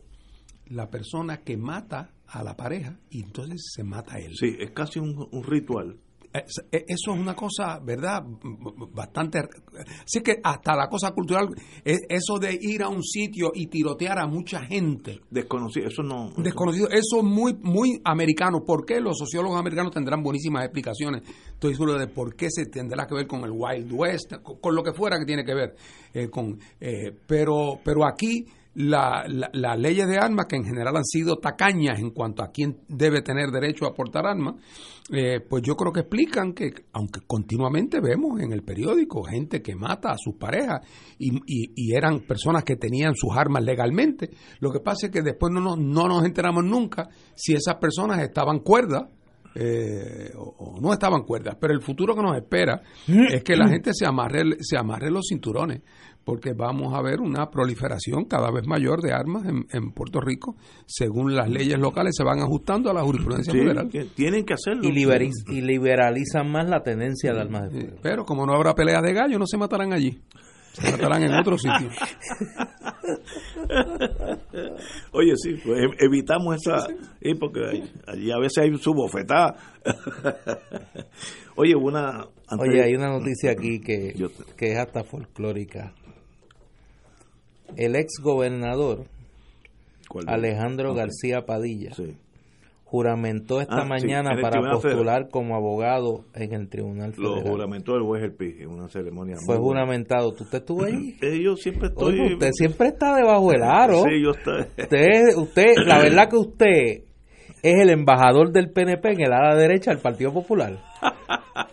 Usted frecuenta mucho a esa Sí, gente. Sí, sí, ya estaba por allí. Sí, usted estuvo allí. Y muy bonito y lo Sí. felicito y que practique, hombre. Sí. Que, que esa profesión nuestra eh, eh, es bellísima y uno pues tiene cosas buenas como todo en la vida, Ajá. cosas malas. A veces uno se preocupa de más. Como me decía papi, si no fuera por los jueces y los clientes, que son los que la dañan, es una gran profesión. Así que, pero, pero muy felicitaciones al señor gobernador que, que ya pasó el juramento para ser abogado en el Tribunal Federal. Bienvenido, es un, un foro muy bonito. Primero que es una fracción de un porcentaje del, del tamaño de, de los tribunales eh, locales que tienen todo. Ese es un tribunal nada más y, y el bar, los abogados que postulan allí no, no llegan a 60 personas, son los mismos 60 todo el tiempo. Así que bienvenido Aray, pues 61 en vez de 60. Oye, volviendo un momento al tema este de las armas, hay una... Yo no sé si hay una contradicción, pero quiero traerla porque eh, me parece que hay algo raro. ¿Cómo, cómo, cómo, ¿Cómo va a encajar la tendencia en la legislación local, que muy bien señala Fernando, va, va en la dirección de atemperar la ley de armas local a la ley de a, a las disposiciones judiciales sobre el derecho a la tenencia de armas. Tiene que hacerse. Por eso lo sé, lo sé, lo sé. later. Pero hoy el periódico El Nuevo Día publica un artículo donde señala que por fin las autoridades federales, comenzando por tu amiga la fiscal federal, Ah, tiene una unidad. admiten que hay, Sí. que hay un problema de tráfico de Sí, armas sí. ilegales en Puerto Rico y establecen una unidad de, de armas especializada en combatir el tráfico de armas en Puerto Rico. Eh, Eso es otro problema de otra dimensión. Vamos a una pausa y entramos en ese problema. Esto es Fuego Cruzado por Radio Paz 810 AM. Año nuevo, matres nuevo. Comienza el año estrenando el matres de tus sueños. Visita tus tiendas Bassett en JCPenney Plaza Carolina y Plaza Las Américas, con la mayor variedad de marcas, estilos y camas ajustables. Ponlo en tu lista de resoluciones de año y disfruta de la comodidad de un matres Bassett. Ven y vive la experiencia Bassett en JCPenney Plaza Carolina y Plaza Las Américas, ahora con hasta un 50% de descuento y entrega el mismo día. Ven y vive la experiencia Bassett. Fuego Cruzado está contigo en todo Puerto Rico. Ven a celebrar los 60 años de Claridad, el periódico de la nación puertorriqueña, en la gran fiesta del pueblo que es el Festival de Apoyo a Claridad. Del 21 al 24 de febrero, en los predios del Irán Bithorn, disfruta de la mejor música, artesanías, comidas y mucho más. Festival de Apoyo a Claridad. No te lo pierdas, allá nos vemos. Auspician Medalla, Malta India, Palo Viejo, Cotizar, Sky Vodka, Palo Ready, Coca-Cola, Dasani, Minute Maid, Radio Oro, Radio Paz, Cooperativa Senogandía, Indulac y Constellation Health. Corre o camina por los pacientes de esclerosis múltiple. El próximo sábado 2 de marzo, acompáñanos en nuestro 3 y 5K, partiendo del Parque Luis Muñoz Rivera a las 7 y 30 de la mañana. El dinero recaudado se queda en Puerto Rico para ayudar a los pacientes de esclerosis múltiple. Ayúdanos a seguir abrazando la vida. El sábado 2 de marzo, ven con tus familiares y amigos y apoya a los pacientes. Puedes inscribirte del 21 al 24 de febrero en Plaza Las Américas tercer nivel frente a los cines. En línea en www.mieventoonline.com y llamando a la fundación al 787-723-2331. 723-2331. ¡Te esperamos! Como parte de su temporada 2018-2019, ProArte Musical presenta al trío Lorenzo, integrado por el guitarrista Luis Enrique Juliá, el legendario bajista Eddie Gómez y el pianista Julio Boria, en una exquisita fusión de jazz clásico y de temas del repertorio puertorriqueño. Trío Lorenzo en concierto, viernes 15 de febrero, Sala Sinfónica Pablo Casals, sábado 16 de febrero, Teatro de la Universidad Interamericana en Ponce. Boletos en tiqueterapr.com y en el Centro de Bellas Artes de Santurce. Y ahora continúa Fuego Cruzado.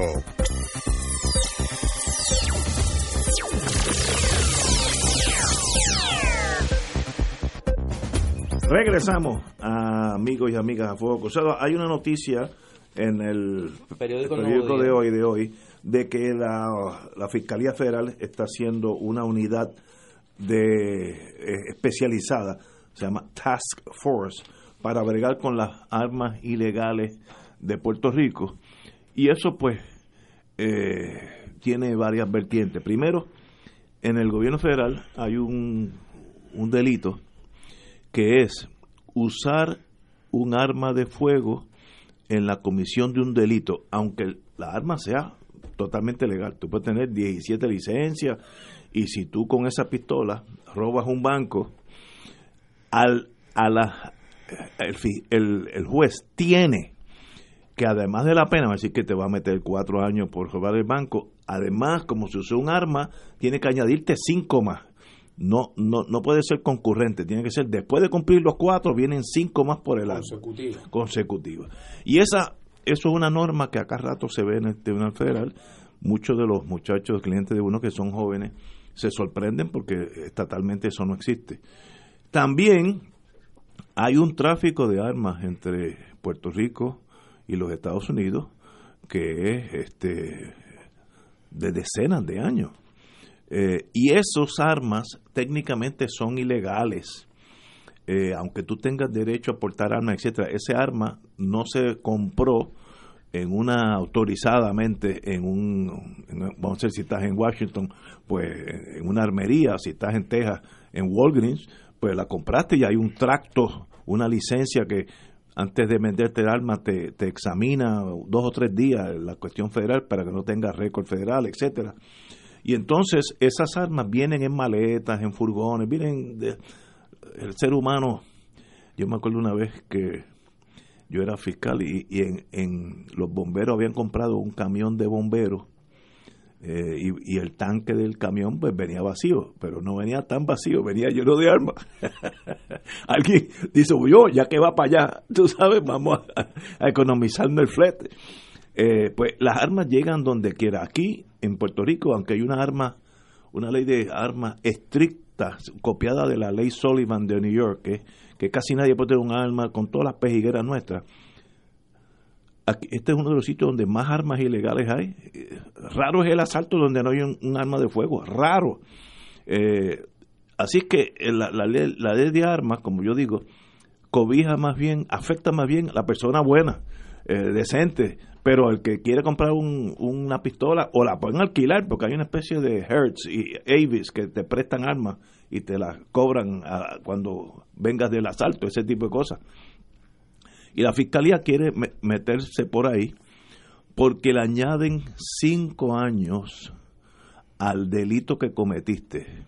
Y como ahí no hay derecho a fianza, ya mismo van a gestar a Chencho, que asaltó una señora en un shopping center, y el delito pues tal vez, es más, no llegó ni, ni, ni a asaltar, un acometimiento de agresión, pero te chupa cinco posteriores por el arma. Y por ahí van. Buena idea, yo creo que es buena idea. Aquí, como dije, como dije anteriormente, en Puerto Rico, cualquier malandrín tiene un arma de fuego. De los sitios donde más armas de fuego hay en, el mundo es Puerto Rico. Yo, yo he vivido en países que la excepción es la persona que tiene un arma de fuego. Pero aquí no, aquí es, y es por el tráfico que sin aduana, sin fronteras, sin nada. Y entonces, un país donde la, puedes comprar en cualquier esquina. Exacto, exacto. Así que eso funciona ha funcionado para bien o para mal en Puerto Rico y ahora con la, los casos recientes se va a hacer más y más fácil el que el ciudadano promedio, respetuoso de la ley, tenga un arma. Yo no veo nada malo con eso, eh, pero tiene su, su lado malo como siempre. Va a venir el vecino que por un problema de que el, perro se metió en el patio de él, pues le va a entrar a tiro. O sea, eso va a pasar también. Eh, o, o, peor. Siempre que no sea el nene. pero continuamos con Fuego Cruzado. Bueno, también hay una, una noticia que eh, también hay que examinarla. Eh, y es sobre Puerto Rico. La policía no tiene ni una lista centralizada en ningún sitio de las personas que oficialmente están desaparecidas. Es más, no saben quiénes pueden haber estado desaparecidos. Eso pues obviamente es un problema de estadística. Se necesita también detectives, que una unidad, eh, que hay una unidad, en mis tiempos había una unidad de gente desaparecida en Puerto Rico, no sé si con los tiempos eso se ha mermado, pero si yo declaro a mi abuelo desaparecido en Anjunta, algún policía tiene que ir a la casa de él, preguntar por Don Chencho qué pasó. Pues mire, no, esto nadie sabe, pues muy bien. Eh, si eso no pasa, pues uno no sabe si Chencho cogió el JetBlue y se fue a Miami. Eh, no, no hay forma de saberlo. Están desaparecidos, pero uno no sabe si están vivos o muertos, si se fueron para Estados Unidos. Yo estoy seguro que con María eh, hubo muchas personas, sobre todo de la montaña, donde los ríos se desbordaron y con esa corriente puedes terminar en el Atlántico o en el Caribe y sencillamente a menos que alguien te se dé cuenta que tú estás ausente, pues desapareciste. Otros cogieron un avión, se fueron, no dijeron nada, no, no son de familia grandes o, o familia este, unida, sencillamente pues Así que ese número no es, no es que toda esa gente estén muertos o enterrados y nadie lo sabe. Sencillamente, parte de ese número puede ser eh, asesinatos que se esconde la, la, víctima y nadie se da cuenta. Eso también estoy seguro que lo hay. Pero es un, un reflejo de la falta de capacidad investigativa que tiene la policía porque tiene menos y menos detectives. Y los detectives, a diferencia de los policías uniformados, son los que se toman el tiempo y van allá y hablan con el vecino. Ese trabajo es latoso. Mientras menos detectives haya, pues menos, menos capacidad de saber qué está pasando en Puerto Rico. Néstor. A mí me sorprendió el dato cuando uno ve eso de primera instancia, como que dice, pero caramba, son unos cuantos. Pero pensé, y obviamente aquí yo no, no reclamo eh, virtudes todológicas. O sea, no, no tengo el expertise para opinar del tema con propiedad. Pero me dio esa impresión originalmente de que había mucho de casos no resueltos por la policía de Puerto Rico en esa estadística, pero no deja de ser un número eh, al menos sorprendente. Por lo menos eso me pareció a mí. Compañero Martín. Bueno, a mí lo que me parece más sorprendente es que tal parece que se desapareció la lista de los desaparecidos. Así que ellos no Eh, saben cuántos eh, O sea, yo comprendo que puede desaparecer mucha gente y, y- y no haber nunca sido encontrado, pero hay una lista.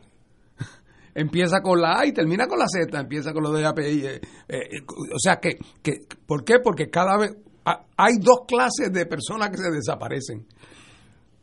Una es la persona que desaparece, pero nadie lo reporta desaparecido. Y eso es como si no existiera. Y hay casos así, salvo que luego aparezca el cadáver. Yo le contaba a Ignacio antes de comenzar el programa que yo conozco una persona que de noche guiando, eh, una persona salió corriendo así como de un matorral, este no lo vio, le dio en el carro, lo mató.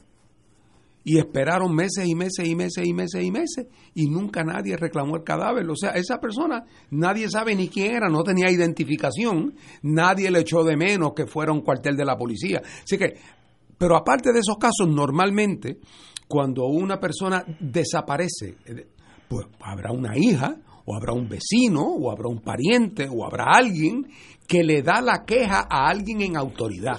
No es que se lo dice al otro vecino, es que va a la policía. Y entonces yo recuerdo, mi, mi, mi fuente de conocimiento en esto es la- el- la- la- los programas de televisión que yo veía de muchacho y siempre había un Bureau of Missing Persons, decía, en la, en, los en las oficinas de la policía, y allí pues la gente venía a informar que mi abuelito no aparece hace tres días, que yo tengo una novia que hace días que no aparece, lo que fuera. Así que uno pensaría que independientemente de que haya un método eficaz para encontrar los desaparecidos, habría una lista donde se sabe quiénes son que no aparecen y después darle seguimiento es otro problema. Así es que aquí sí resulta que no hay ni un acopio centralizado. No hay una lista. Eh, y, y- y- y claro, y presumo que se acopian por alguna razón, para luego contrastarlo cuando aparece un cadáver o, o para darle seguimiento, porque el que se va para en JetBlue para Houston, en teoría hay maneras de dar con él, ¿verdad? Eh, otra vez, yo no sé si hay los recursos, pero las maneras las hay. Eh, así es que otra vez es sintomático de una de una de una eficacia gerencial que en Puerto Rico es cada vez más grave en el en el gobierno, que por cierto es también cada vez más grave en otras cosas. El otro día estuve a una- en una cita médica y entonces me, encontré con, con una persona que trabaja en ese hospital y me le quejé de que ese día de los tres elevadores había uno dañado. Y me dice, no, no, no, si yo trabajo aquí y, en los, y de- después del huracán María, nunca ha ocurrido que los tres elevadores estén funcionando. Siempre hay por lo menos uno y a veces dos dañados. Eh, y eso es un síntoma y eh, yo creo que eso que ahí pasa, por la razón que sea, que no la entiendo, eh, está pasando cada vez más en los cuentos de horror que puedo hacer de la Universidad de Puerto Rico. eh, en, en- en el intento de hacer algún trámite administrativo que va desde pagar o obtener una transcripción. Ah, no. o, sea, de- de- o sea, lo que antes era una cosa rutinaria, eh, ahora de momento es una epopeya eh, burocrática eh, eh, lograrlo. Así es que estamos viendo un proceso de desgaste y colapso de la eficacia de atender las cosas mínimas en el sistema gubernamental. Y eso, claro, propende y alimenta y contribuye a la sensación de salves el que pueda. Cada vez la gente entonces ya da, lo público la gente lo da por perdido. Y dice, yo tengo que hacer mi propio mundito privado, donde yo dependa lo menos posible, y si viene bien, y si no vino tan bien, yo tengo que buscar la manera, y todo eso acaba quebrando los vínculos de solidaridad de una, de una, de una sociedad. Así que la crisis general que vivimos se manifiesta hasta en estas cosas. Eh, estoy de acuerdo. U- En el, estoy hablando de mis tiempos. Estados Unidos tenía, eh, estoy seguro que ahora es mucho más sofisticado, eh, lo que se llama NCIS, National Crime Information Service, que si Chencho desaparece de Utuado y la gente sabe quién es, si saben el seguro social, etcétera, etcétera, pues lo ponen en ese sistema y eso se queda en una computadora, ya velando esa persona. De momento alguien en Minnesota usa el mismo seguro social porque está trabajando, o usa una tarjeta de crédito bajo ese mismo nombre y se prende una bombillita llaman a la policía de Puerto Rico y dice, mira, Chencho, ven acá, eh, teniente, eh, el que tú estás buscando, Juan, Pérez, está en Dakota del Norte, quiere que chequee más, entonces dice, sí, chequeame. Entonces van y lo tocan a la puerta, mira, tú eres Juan Pérez, el de adjunta, sí, ah, ah pues no hay problema. Y, pero si eso no entra el, al NCIS, pues no hay forma de seguirlo. Eh, igual que cuando te están buscando y tú usas una tarjeta de crédito en cualquier sitio del mundo, como eso es unas computadoras, los que tenemos tarjetas norteamericanas, pues es una computadora que Estados Unidos tiene el centro. Tú puedes usar una, una, una en, pagar en una barra en Sudáfrica y Estados Unidos lo sabe al instante. Y así pues es imposible este eh, Deja un rastro donde quiera acabar. Donde toca. Ahora, si nadie hace ese input a esa computadora, porque la gente ni sabe que está ausente, pues desaparece, se lo tragó un platillo volador. Tenemos que ir a una pausa, seis y media. Fuego Cruzado está contigo en todo Puerto Rico. La oficina médica del Dr. Ramón Luis López Acosta, especialista en medicina de familia, provee servicio a pacientes adultos y geriátricos de manera continua y comprensiva, servicio de medicina primaria preventiva y de medicina intrahospitalaria a nuestros pacientes, localizada en la calle Lloveras 650, edificio Centro Plaza, suite 207, Santurce, cerca del Hospital Pavía. Llámenos al 787 725 7888 725-7888 y haga una cita para evaluación. Aceptamos la mayoría de los seguros médicos Advantage y comerciales. El Consejo de Acción Social Arquidiocesano, CASA, presenta su programa radial Casa de Todos, difundiendo el mensaje de la doctrina social de la Iglesia cada martes de 2 a 3 de la tarde por Radio Paz 810 AM. Conoce este instrumento que utiliza los valores y principios del Evangelio para analizar nuestra actualidad social, velando por la dignidad del ser humano. Casa de Todos, martes de 2 a 3 de la tarde por Radio Paz 810 AM. Asiste a la segunda reunión de orientación general del viaje familiar del Canal 13 a Cuba el sábado 23 de febrero a las 10 de la mañana en la parroquia Espíritu Santo en Levitown, Tuabaja. Iremos en crucero desde Miami a Georgetown, Gran Caimán, Cienfuegos, Santiago y La Habana en Cuba. Habrá talleres y visitas guiadas. Recuerda, la segunda reunión de orientación general del viaje familiar del Canal 13 a Cuba será el sábado 23 de febrero a las 10 de la mañana en la parroquia del Espíritu Santo en Levitown, Tuabaja. Marca ahora y reserva tu espacio llamando a Puerto Rico Viaja al 787-918-8989. Si estas restricciones aplican, nos reservamos el derecho de admisión. Puerto Rico Viaja, licencia V85. Buenos días familia. Es la casa a la que siempre puedes llegar sin invitación. A las 10 de la mañana, Judith Felicie es tu anfitriona para conversar sobre medicina, psiquiatría de niños y adolescentes, artes, derecho, valores y fe. Todos los días por Radio Paz 810 AM. Buenos días familia, donde una conversación parece demasiado corta. Buenos días familia, de lunes a viernes por Radio Paz 810 AM. Y ahora continúa Fuego Cruzado.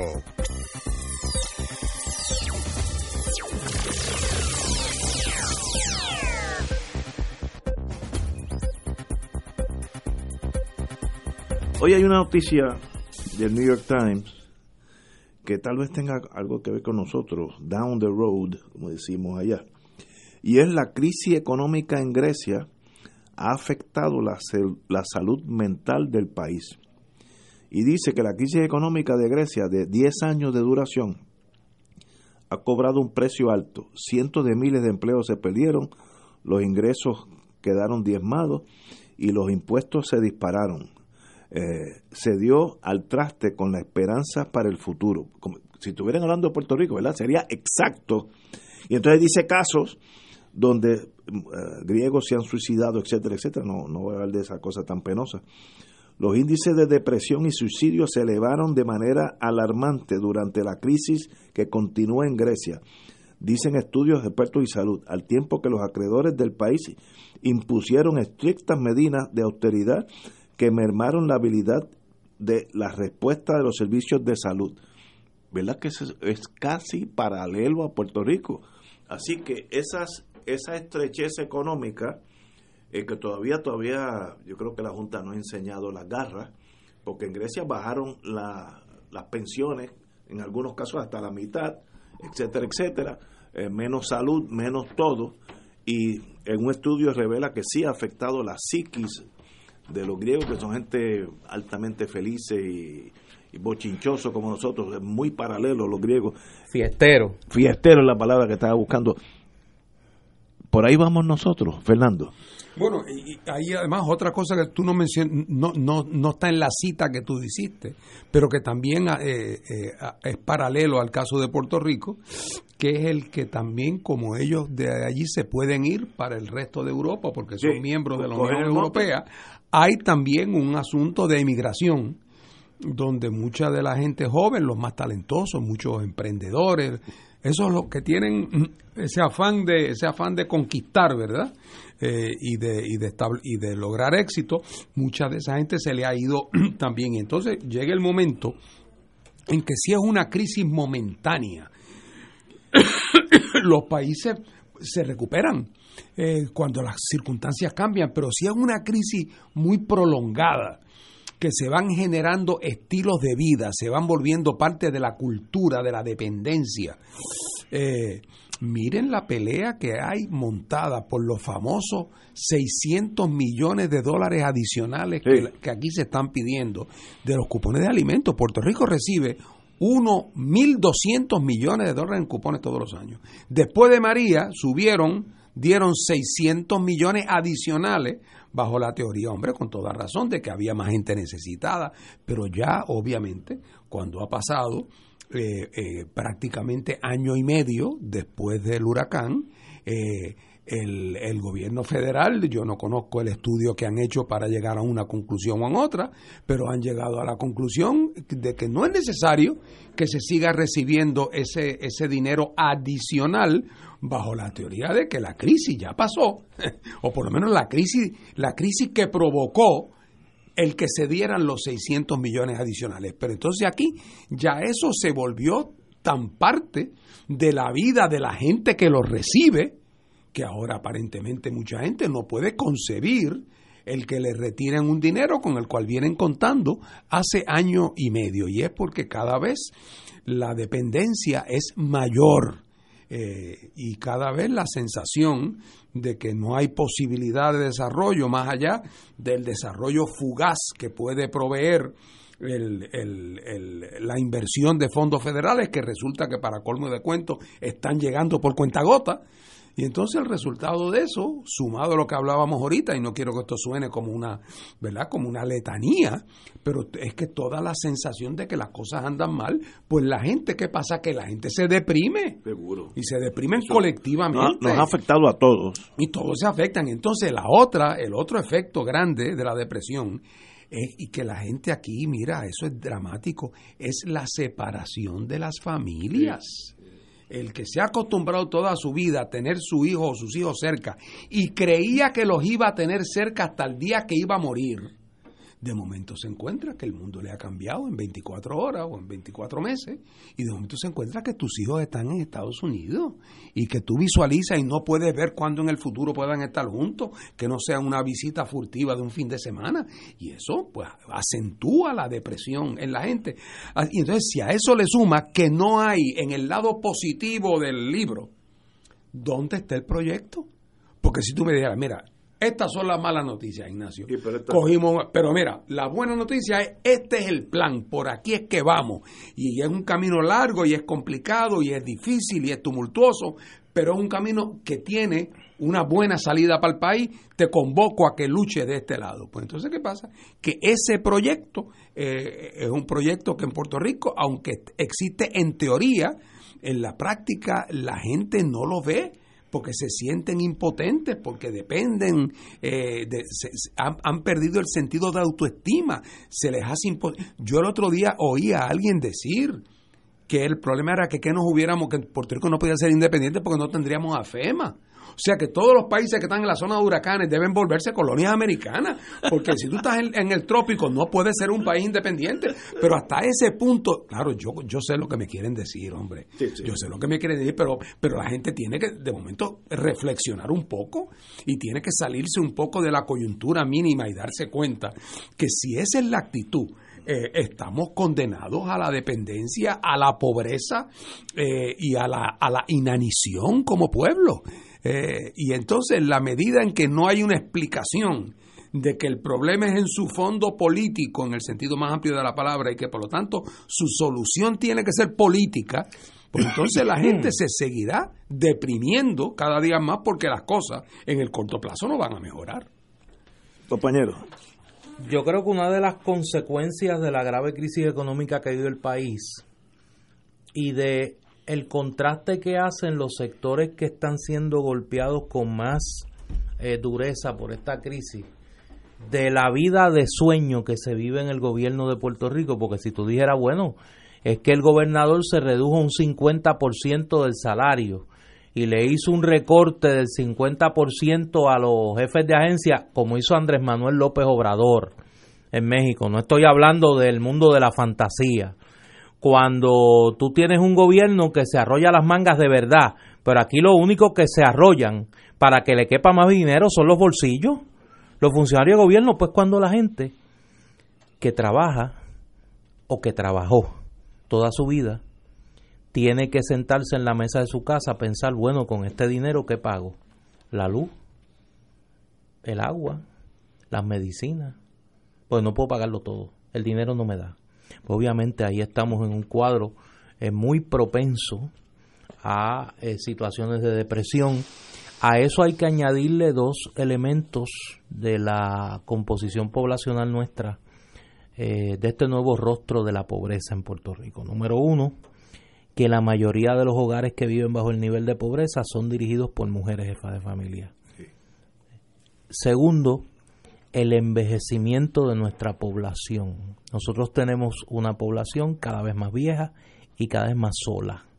No hay una red de apoyo a ese envejeciente, a esa persona de la tercera edad que está en una situación de precariedad económica. No hay una red de apoyo. Y el gobierno no puede ser. ¿Por qué?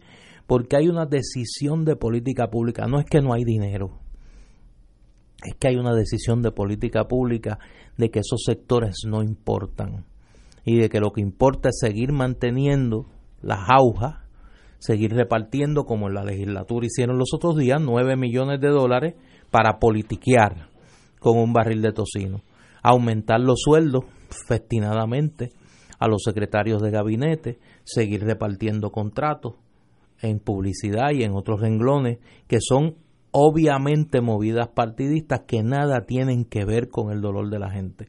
Y en ese sentido yo creo que hay que mirar lo que están haciendo otros gobiernos. O sea, otros gobiernos en situación de precariedad económica han escogido privilegiar la gente, privilegiar a los que necesitan y no a los que se sirven del gobierno. Miren lo que está pasando en Portugal, miren lo que está pasando en el propio México de Andrés Manuel López Obrador países que han, han decidido afrontar la crisis económica de otra manera.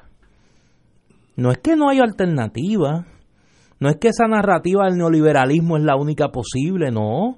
Hay otros gobiernos que están afrontando desde una mirada humana, desde una mirada humana, la crisis económica y social en la que, en la que se enfrentan, en la que se vieron sumidos también por la irresponsabilidad de otros gobiernos, porque nosotros tenemos nuestra versión del PRIAN, mexicano y nosotros tenemos nuestra versión del PASOK y del Partido Conservador griego, nosotros tenemos nuestra versión del PP y del PSOE, pero esos gobiernos, esos países buscaron una salida a la crisis, que no solo implica abandonar el bipartidismo, implica también un modelo de país distinto, donde se privilegia al ser humano y no se privilegian las castas políticas y las castas económicas. Pero lo que dice el compañero Martín tiene mucha razón. En los últimos post 936, que hace 15 años que fallecieron, ¿cuál es el plan? El que tú quieras, desde una monarquía, eh, Stalin, eh, un, gobierno bajo la mano de Stalin, el que tú escojas. Dime un plan y yo no creo que ni han ni han tratado de tirar nada, sencillamente pues que Estados Unidos nos mande más dinero, más, dependencia, más transferencia de Estados Unidos en lo que desarrollamos el país, pero sin plan no se desarrolla, es como un emborujo que esto está eh, navegando en una ciénaga sin, sin dirección. Plan no lo veo de nadie, ni los pensadores fuera del gobierno. No hay plan. Yo te puedo decir que el independentismo siempre ha dicho, y, el, mi, y mi partido también, que la solución no anda por pedir más privilegios. La época de los privilegios se acabó. la época anda por pedir más herramientas y más poderes para poder hacer cosas. La culminación de la totalidad de los poderes y las herramientas es la independencia. Lo que pasa es que esa prédica, que yo creo que es la correcta y creo que es auténtica y creo que es verdadera, tiene el problema de que es contraintuitiva para personas que están en una condición de dependencia total donde muchas veces el efecto, el efecto es el síndrome de la mujer maltratada. ¿Ah? Pégame, pero no me deje. Porque se llegó al momento, la humillación continua de parte del varón llevó a esa mujer a pensar que ella por su cuenta era incapaz de poder hacer nada y era incapaz de poder mantener los nenes y mantenerse ella y que por lo tanto, aunque fuera el precio de tener que, asumir, que sufrir las veaciones y las humillaciones y los desprecios del marido abusador, para proteger los nenes y para poder sobrevivir, ese era el precio que había que pagar. Y yo pienso que el pueblo de Puerto Rico exhibe algunas características de esa pareja y entonces cuando tú le planteas, ven acá, vamos, se te puede conseguir un trabajo, podemos conseguir un cuido para los niños para que tú puedas trabajar, se te puede entrenar para que aprendas a valerte por ti misma. Hombre, algunas logran salir y bravo, que hay instituciones que logran ese tránsito, pero desgraciadamente es una lucha cuesta arriba. Y con nuestro pueblo pasa lo mismo. Si tú le planteas a un puertorriqueño la idea de que por su cuenta, valiéndose por sí mismo, con sus propios recursos,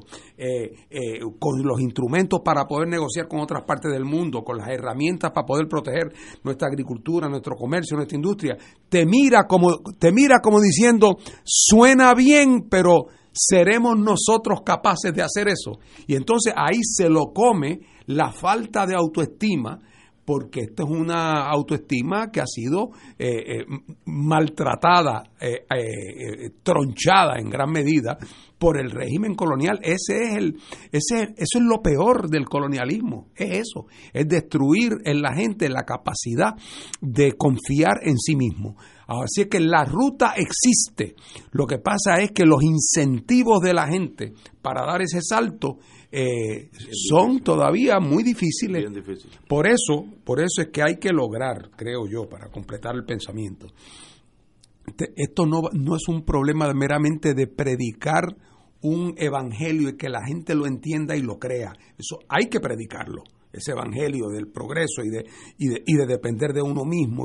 Pero también tiene uno que tratar de transformar las condiciones para quien es el responsable de nuestra condición de sumisión política, que es los Estados Unidos, tenga a su vez un incentivo para explorar alternativas de futuro, de tal manera que la gente no se sienta que, su, que el, el Puerto Rico independizarse quiere decir darle la espalda y que nos den la espalda a una relación con Estados Unidos que tenemos durante más de 100 años.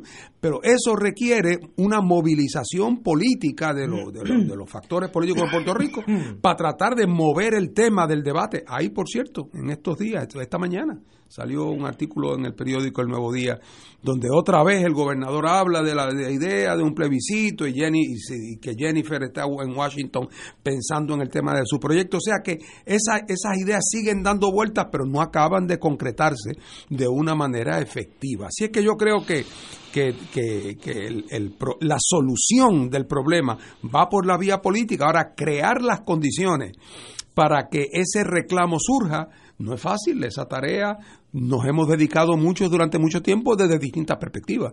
Eh, y, tengo que decir que, que, aunque hemos tenido éxitos parciales y estamos todavía en la lucha, que es ya de por sí un éxito, eh, eh, el camino no, no es fácil. Vamos a una pausa, regresamos con Fuego Cruzado.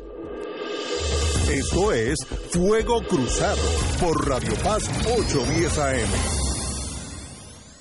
Diariamente en nuestra cocina algo delicioso se cuece en la olla. Se escucha el cortar de la cebolla y el triturar de los ajos. En Freshmart utilizamos ingredientes frescos sin aditivos ni preservativos. En el deli encontrarás la mejor variedad de desayunos, almuerzos y cenas, pizzas artesanales y más. Los mejores especiales de la semana para comer sano y sabroso. Explora la variedad de ofertas más saludables. Ven a Freshmart en Aguadilla, Caguas, Carolina, Condado, Guaynabo y Atorrey. Freshmart es para todos. Fuego Cruzado está contigo en todo Puerto Rico. La tecnología avanzada al cuidado de su salud tiene un nombre. Advanced Imaging Interventional Center. Siempre con innovadores servicios en radiología diagnóstica y un personal certificado brindándole confiabilidad con resultados más certeros en todas sus pruebas. Ofrecemos MRI, tomografía computadorizada, angiografía digital, neuroradiología, sonografía y ahora con nuestro nuevo servicio avanzado de PET-CT para pruebas de alta eficiencia. Advanced Imaging, edificio Arturo Cadilla, Centro Médico San Pablo Bayamón, 269-2442. Ven a celebrar los 60 años de Claridad, el periódico de la nación puertorriqueña, en la gran fiesta del pueblo que es el Festival de Apoyo a Claridad. Del 21 al 24 de febrero, en los predios del Irán Beaton, disfruta de la mejor música, artesanías, comidas y mucho más. Festival de Apoyo a Claridad. No te lo pierdas, allá nos vemos. Auspician Medalla, Malta India, Palo Viejo, Cotizar, Sky Bota, Palo Ready, Coca-Cola, Dasani, Minute Maid, Radio Oro, Radio Paz, Cooperativa Senogandía, Indulac y Constellation Health. Fuego Cruzado,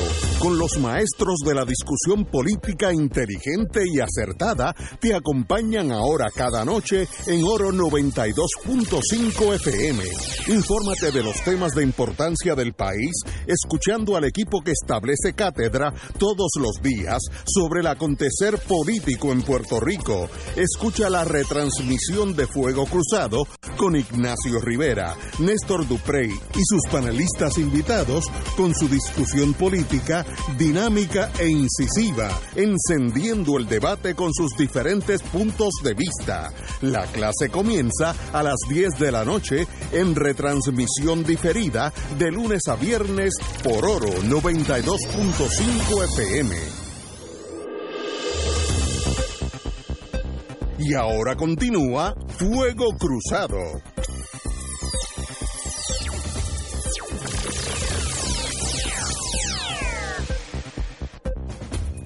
Yo tengo, como desconozco ese mundo de la independencia, y tenemos aquí a alguien que ha dedicado su vida, yo creo que eh, uno de los problemas que ha tenido eh, el movimiento eh, independentista en términos generales, puedo estar equivocado, es que un sector, yo creo que minoritario, es altamente anti-norteamericano.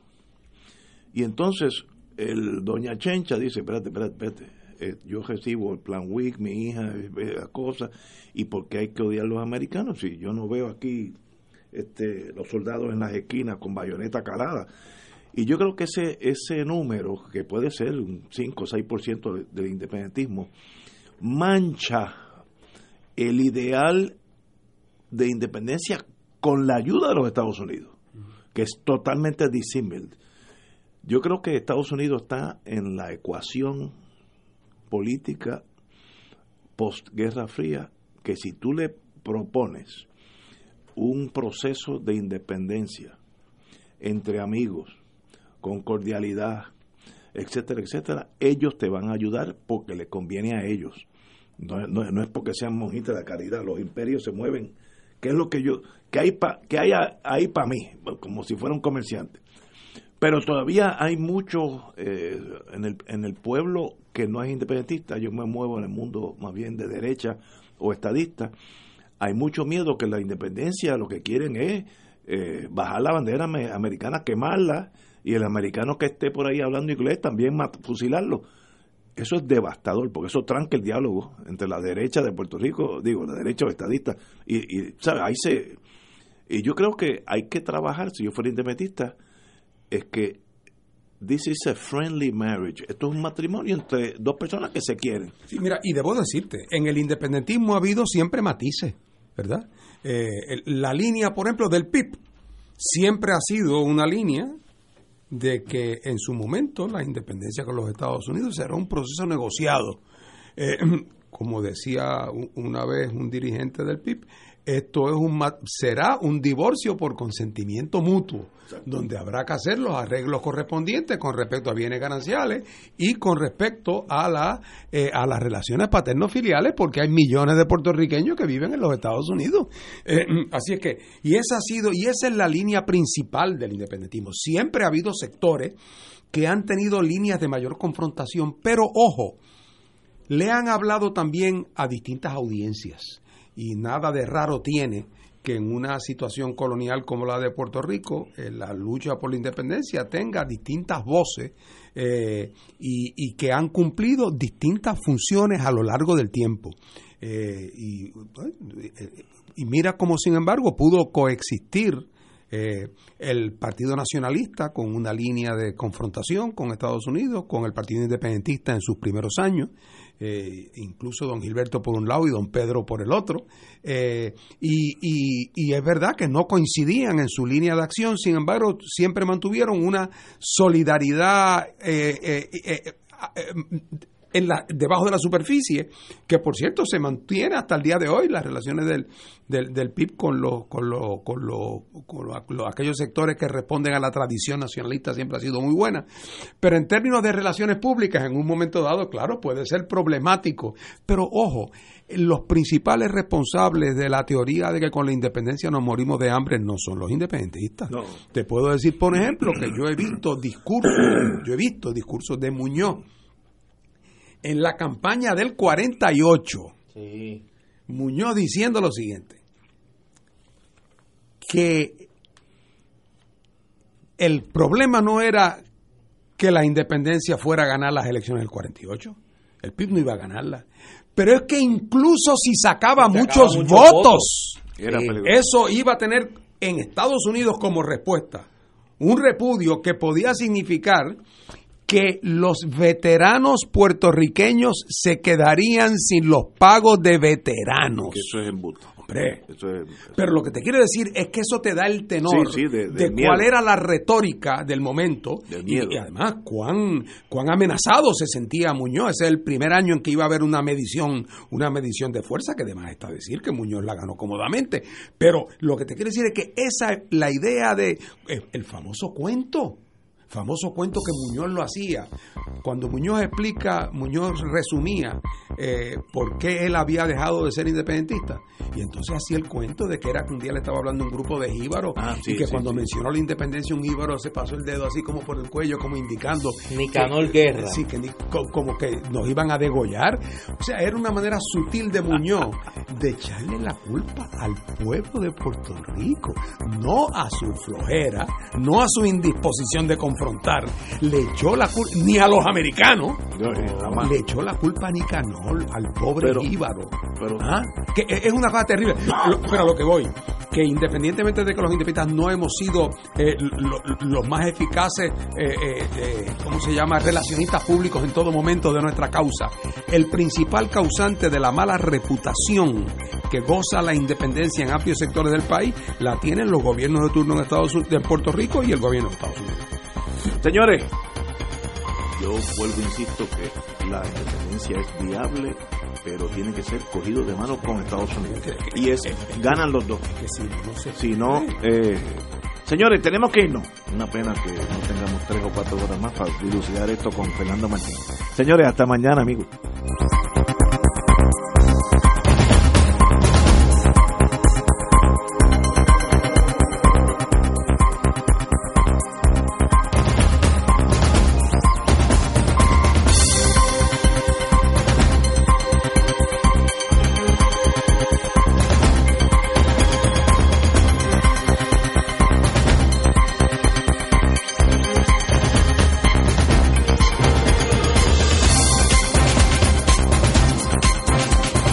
Emisora y sus anunciantes no se solidarizan necesariamente con las expresiones vertidas en el programa que acaban de escuchar.